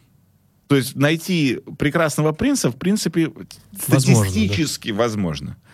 А, но при этом э, после 45 мужчина начинает быстро умирать. И вот это вопрос же тоже про ответственность. Почему мужчина умирает? Ну, за здоровьем не следят. Это да? вопрос в том, что мужчины самые безответственные существа в отношении своего. Нам кажется, что мы бесконечно сильные. Нам кажется, что, что жизнь никогда не закончится нам кажется, что, знаешь, вот у, есть же, да, строчка у Сплина, кажется, думают люди в Ленинграде и Риме, что смерть — это то, что бывает с другими. Да, по-моему, мое сердце называется. Да, и то есть и вот это вот потрясающая фраза, то, что действительно мы все время это думаем. И э, нам все время кажется, что не надо брать... Это, кстати, интересная штука, что, наверное, мы не берем ответственность за свою смерть. Никогда об этом не думал, впервые сказал, что ты должен-то понять, что твоя смерть — это твоя ответственность. В том плане, что она точно придет. Ну, я не встречал ни одного человека. Вампиры. Я вас еще не Может быть, это горец? Да, да. То есть я еще не встречал людей, которые бы говорили, знаешь, привет, я бессмертный. То есть и все. А ты должен в этой связи ты должен понять, что твоя смерть, когда она наступит, она наступит точно. Это вот, ну, ты, э, это точно наступит. Да, это да, твоя ответственность. Это твоя ответственность. И ты вот не хочешь брать ответственность за жизнь, возьми ответственность за смерть. Иди от обратного. От противного, да? Да. А почему э, смерть это твоя ответственность. То есть можешь чуть-чуть раскрыть? То есть, ну, то есть потому то, что, что я делаю, придет к смерти в любом случае. Э, потому что ты точно знаешь, что... Я тебе по-другому скажу, что мне кажется, что если человек точно для себя придумал, во сколько лет он там проживет, или во сколько он умрет, или, или что он для этого будет делать или не будет делать, вот это очень важный ответ в отношении ответственности. Потому что понимаешь ли ты, как более-менее сложно дожить до там, 95 лет? Да сейчас уже понятно, в условии там БАДов понятно, что меньше жрать, там уменьшить калорийность, быстрые углеводы долой, какой должен быть сон и так далее, и так далее. Это ответственность за приход э, смерти. Если ты хочешь, чтобы она пришла очень быстро, ну, сжигай свою жизнь. Вот есть куча веществ, которые помогут тебе это сделать. Сжигай свою жизнь. И здесь вопрос в том, понимаешь, что люди не берут ответственность как раз за то, когда она придет. И если начать об этом думать, потому что жизнь — это абстракция. Понимаешь, в чем дело? Мы родились сразу в жизни, мы не знаем, что такое не жизнь. Ну, не знает ни один человек, что такое не жизнь. Не не смерть, потому что смерть — это вот есть две точки, да, рождение и смерть. Это такой отрезок. Точка А, точка Б. То есть мы знаем, что такое рождение, видели этот процесс у других, как там все, жизнь зародилась и все. И видели смерть, тоже видели там, кого-то когда-то хоронили, все. А мы не понимаем, что такое не жизнь, поэтому мы не можем мыслить другой абстракции там и говорить. То есть жизнь это то, что нам по умолчанию, знаешь, такая установленная операционная система. Бесплатная, да? Бесплатно абсолютно. Вот все, операционная система установлена тебе. И поэтому над ней очень сложно, наверное, брать ответственность, потому что ты не знаешь, как может быть по-другому. Но и она досталась нам легко. Она нам не просто легко, а мы не понимаем, как она нам досталась. То есть, понимаешь, волею судеб так сложилось у любого человека. Так это это такая, да. ги, такая гигантская случайность, то есть вообще просто вот ну, мы летим на планете в космосе, понимаешь, в которой вот просто вот случайно два человека там как-то сложилось. Вот это вот реально вот а если ты берешь ответственность, ты не можешь взять ответственность за своим рождением, потому что ты уже в этом процессе. Ты не можешь взять ответственность, наверное... Ну, ты же не выбираешь рожаться. Нет, не выбираешь, нет? ты не можешь это сделать. Но ты выбираешь, когда ты умрешь у тебя есть обстоятельства, которые, да, действительно есть обстоятельства непреодолимой силы. Ну, да, непреодолимая какая-то смерть, ну и так далее. Конечно, да, да, да. но ты ее не контролируешь, но ты, ты выбираешь все равно то, как, дол, как вот ты можешь оттянуть этот момент. Ну, если, условно, мы отберем всякие последствия войны, э, самолеты и так далее, ну, это нелепые бывают, ну, вещи всякие. Если мы обычной жизнью, да, то мы сами а, ответственны за то, что мы едим, и то, что придет, ну то, что делаем вообще для этого. Да, но почему, ты знаешь, почему я здесь вот переиграл в концепцию смерти?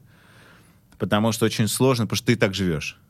То есть, ну и что менять? Зачем брать ответственность, если я проснулся утром? А когда ты понимаешь, что ты берешь ответственность за то, что ты не проснешься утром, и, и вот начинаешь об этом думать. Потому что неправильно действуешь. Слушай, неправильно шаги. древние говорили вообще, момента море. Понимаешь, то есть ты помни о смерти. То есть ты должен о ней все равно вот помнить, она должна на плече сидеть. И не бояться ее, а воспринимать как раз, мы опять сейчас вернемся, как, как на велосипеде. Как воспринимать как страх, чтобы и скорость Подольше набрать пожить. побольше и дальше ехать, и качественнее ехать, и получать удовольствие, и вот ты от этого едешь, потому что ты, ты должен понять, куда ты едешь что ты точно приедешь там, где тебе скажут, дружище, вот тут сбавляй ход, просто потому что по-другому быть не может. Мы бы могли, конечно, сейчас фантазировать и говорить, что нет, мы будем... Нам все время реально кажется, что мы бессмертны. И, по сути, мы бессмертны, потому что мы же не знаем, что когда мы умрем, там вся, весь мир умрет с нами. Стойки в этом плане были правы.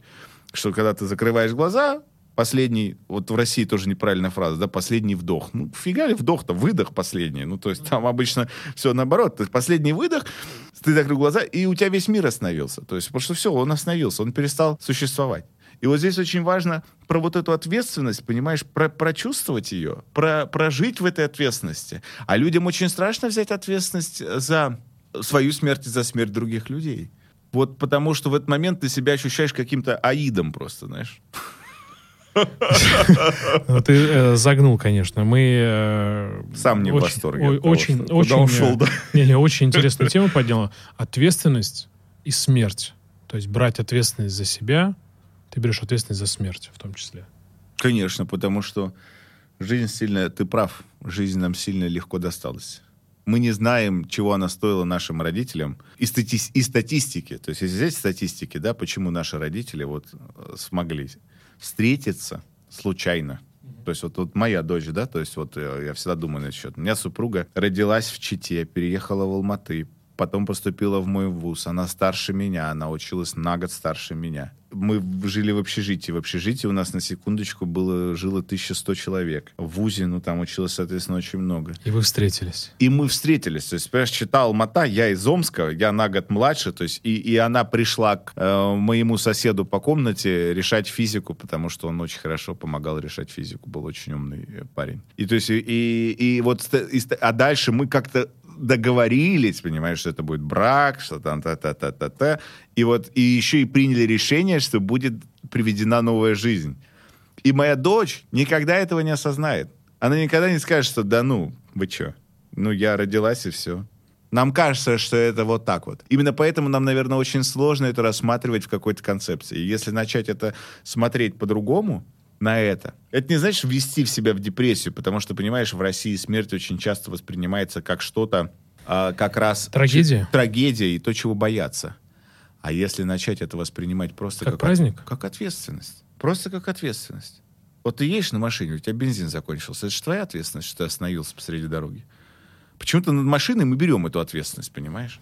Ну и согласись, что мы за машиной следим больше, чем, чем за, за собой, да. Потому что мы там денег потратили, купили, любим ее, на мойку мы, возим. Мы понимаем, как она родилась. Ну, вообще, мы не понимаем, мы, как мы родились. Мы, мы ее весь процесс, понимаешь, знаем. Мы за ней следили, как концерн ее какой-то разрабатывал. И все, и мы в итоге это любим. Или какую-то технику мы так любим, понимаешь, там, за айфоном. Стекло наклеили, еще что-то заряжаем. На зарядочку не забываем ставить. Да, да, а да, вот да. почему ты не доспал, а телефон зарядил. То есть, понимаешь, не кажется тебе абсурдной жизнь, в которой человек не спал очень мало, а телефон 100% заряженный? То есть это такая странная абсолютно ответственность. Ну, то есть мы готовы за каско заплатить 150 тысяч, но за дополнительную страховку медицинскую... Для свою медицинскую страховку, да зачем? Да, зачем? Я не болею, да, я не, не буду болеть. Да, да, В горизонте 150 лет я точно не заболею.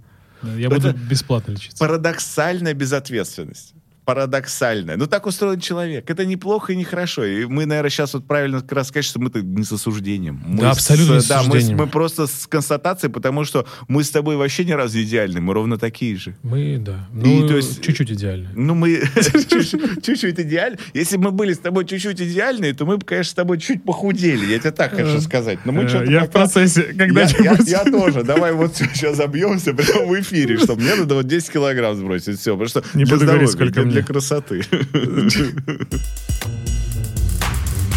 Хорошо, Роман, давай тогда с ответственности мы перейдем э, к маркетингу. Я все-таки обещал, что мы будем говорить про маркетинг. Но очень интересную тему ты поднял про ответственность, про, про жизнь. Нечестно не думал, что наш разговор зайдет именно в такую, такое русло, но ну, тем более. он интересен.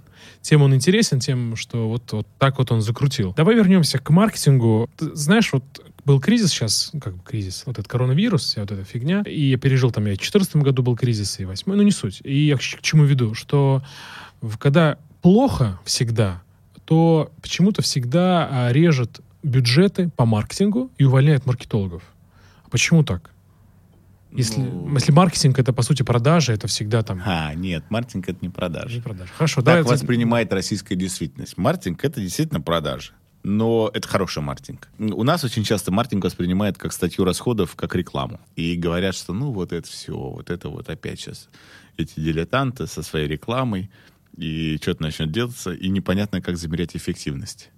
А если ты что-то не можешь замерять и измерять, ты не можешь, ну, соответственно, этим управлять. И в этой связи всегда, конечно же, говорят, чем мы там не можем управлять? Маркетингом, ну и чудесно все, давайте с маркетингом упростимся. То есть просто здесь именно с точки зрения того, что ты не понимаешь вообще, как эти я любил повторять фразу, что управление маркетингами это как управлять э, дикими котами. Ну, то есть реально ты должен понимать, что это ты должен быть куклачевым как минимум. И управлять, да, это сложно маркетингом. Но вопрос в том, что именно поэтому всегда из-за того, что маркетинг не доказал свою профпригодность в компаниях, в хороших компаниях, в которых маркетинг работает великолепно, никогда маркетологов не уволят. Ни в один кризис. Наоборот, будут расширять и будут понимать, что это спасение и будущее. А в компаниях, в которых маркетинг такой, что вот э, занимается развлечениями, саморазвлечениями, понимаешь, ну, всегда скажут, что, слушай, давай вот этих шарлатанов все-таки выведем на чистую воду. Но это российский парадокс точки зрения того, что, понимаешь, у нас и в целом, это опять про ответственность сейчас будет, но я люблю эту метафору с медициной приводить. У нас люди гораздо охотнее отдадут тысячу, там, 30-50 магу, гадалки, экстрасенса, понимаешь, за лечение и за какое-то решение своей проблемы, чем пойдут в доказательную медицину и там что-то прорешают. Это вот удивительная штука, именно поэтому многие маркетологи, они себя ведут внутри компании как маги, гадалки, экстрасенсы и держатся. Но когда наступает кризисное время, то говорят так, по-моему, пора проститься с чародеем. Ну, то есть на какое-то время. То есть наступили жесткие времена чародей пошел вон. То есть все, с глаза не боимся.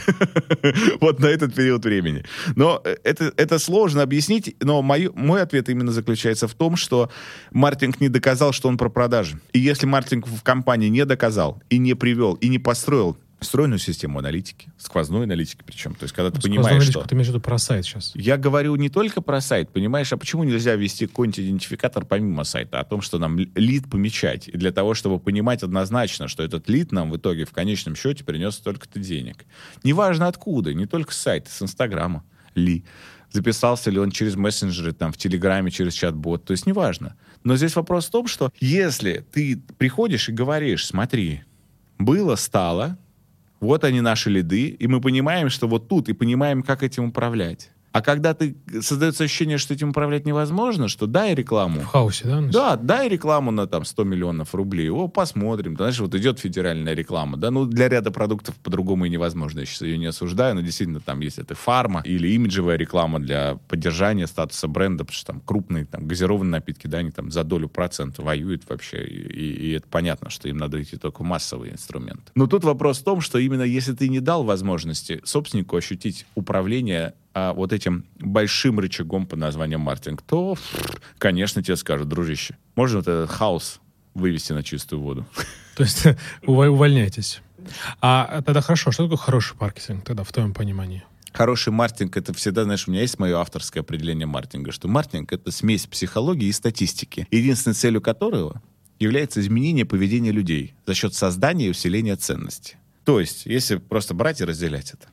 Маркетинг для меня — это смесь психологии и статистики. Когда ты понимаешь, что происходит в головах людей, почему они так покупают и так далее. А и статистики. Когда ты выстроил абсолютно четкую сквозную аналитику с пониманием, почему вот тогда они среагировали, в как, кто покупает, что работает, что не работает. Для чего мы это делаем? Для изменения поведения людей. Чтобы люди позвонили, купили, обратились там и так далее. Купили повторно. За счет чего мы можем это сделать? Какой является управляющий инструмент маркетинга? За счет ценности. Мы очень часто, мы маркетологи, мы не можем уже готовый продукт какой-то менять, но мы можем о нем рассказать. Мы можем изменить ценность, восприятие ценности, ощущение ценности, создать иллюзию ценности. И все так или иначе танцует всегда вокруг ценности. И люди приходят, то есть, знаешь, это такая вот сюда вилочка. У человека есть какой-то вакуум в отношении какой-то ценности, а к нему приходит человек с этой ценностью. Он говорит, пабам, смотри, все, вот мы тебе эту ценность твою закрываем. Не потребность, потому что зачастую у нас все потребности уже давно закрыты. Мы сыты, ед, наеты, обуты, э, одеты, понимаешь? Ну, все уже хорошо. У нас уже все хорошо, и у большинства. И нам когда прийти и сказать, смотри, у меня там...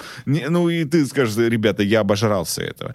То есть мы должны поэтому чуть-чуть подумать э, над тем, чтобы как этот голод пробуждать, как создавать другую ценность, как создать человеку так, чтобы он понимал, что вот приобретя этот продукт, он себя почувствует лучше. У меня сразу Apple э, в голове.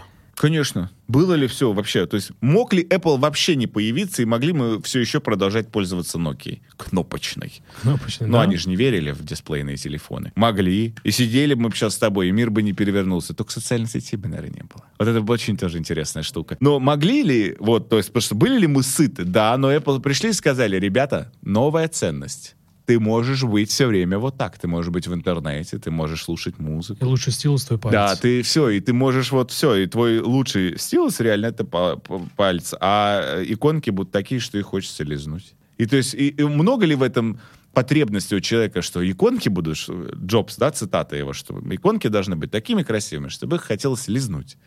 То есть вот... И сразу понятно. Да, много ли, много ли в этом вот такой вот ценности? Ее нет, но при этом мы такие, ой, это мне вот попадает, я хочу, да, мне хочу нравится. полезать. Ой, как красиво, да, да, да, да, да, красиво, да. Хорошо, Роман, спасибо. Знаешь, мы сегодня очень много поговорили. Мне тоже кажется, что прям да, мы, мы прям много коснулись что... такого пласта, знаешь, большущего. Что можно а, целую диссертацию, наверное, написать. Наверное. Я а, хочу еще э, в, уже в завершении нашей mm-hmm. программы Хочу спросить про энергию. Что является для тебя получением энергии? Как ты ее вообще черпаешь? Ты сказал, что сидишь один. Думаю, что, наверное, что-то еще же, наверное, у тебя наверняка есть. Mm. Сел, заварил чай, включил музыку, пью чай. Ну, в основном ambient, легкую музыку, как правило, без слов. И все, и вот у меня чаечек, музыка, книжки, статьи. И вот это для меня лучшее восполнение энергии. Я прям реально, знаешь, я через вот часа три вот такого времяпрепровождения с самим собой, я наполнен энергией, я начинаю что-то делать, я начинаю как, какие-то вещи создавать. Но так, конечно же, то есть я не заряжаюсь, к сожалению, об других людей. Не заряжаюсь, то есть вот, ну, не умею. Вот это, вот это как раз яркое проявление интровертии. То есть я действительно, то есть я отдаю. Вот я сейчас выйду с подкаста, вот потрясающий подкаст. У нас тут такой разговор, у меня такого разговора, вот понимаешь, вот чтобы вот, вот состоялся такой разговор, это кайф невероятный. Но я выйду в ощущении задумчивости, но энергетического опустошения. То есть интеллектуально я словил потрясающий кайф, но вот там, поскольку мы недолго, там, два часа, да, разговариваем, пока я доеду там на такси домой, я вот, мне этого полчаса хватит, чтобы чуть подзарядиться и быть быть нормальным. Ну, вот так. Спасибо, Роман. А, вообще хотел сказать тебе а, большое спасибо за то, что а, за весь тот полезный контент, который ты сегодня просто одарил или озарил даже, можно так сказать, а, меня и наших слушателей. А, ну, это реально большой подарок, я считаю, для всех, для нас. И уже в завершении, ты, наверное, знаешь, я говорил, наверное, про это, может быть, и нет. Я задаю вопрос своим героям в конце передачи, зачем ты это делаешь, зачем ты это делаешь, ты работаешь, чтобы что. Вот вопрос этот вот к тебе э, улетает. Вот ты, Роман, Роман Тарасенко, зачем ты это делаешь, ты работаешь, чтобы что? Ну, чтобы делиться. Я же химик. Чтобы вот как у электронов была вот эта штука, когда электроны могут перейти на другие более высокие орбитали. Чтобы мы могли перейти на другие более высокие орбитали. Чтобы тот, кто задумывается о чем-то, чтобы он мог перейти. Не всех, я не для всех там что-то вокруг себя создаю. Но вот чтобы у человека была такая возможность все-таки перейти на другую орбиталь. Наверное, вот для этого я от этого больше кайф ловлю. От того, что я понимаю, что я был полезен, и эта польза человеку как-то в душе развернулась. Вот, вот для меня вот это самое важное. Очень глубоко, и прям аж э, мурашки аж по коже прям пробежали от, от такой проникновенной фразы. Э, спасибо тебе огромное, Роман. Тебе Мне было большое. невероятно приятно сегодня общаться, и я получил мне. невероятный кайф от общения. Спасибо тебе огромное. Спасибо огромное, спасибо. Спасибо А, всем, кто дослушал. Друзья, а, это был подкаст «Зачем я это делаю?» Я Иван Нестратов, а, автор и ведущий. Друзья, не забывайте подписываться, ставить нам оценки, пятерки и делиться а, подкастом с своими друзьями. Уверены, им это нужно. Спасибо, Наш герой был сегодня Роман Тарасенко. Пока-пока. Спасибо, пока-пока.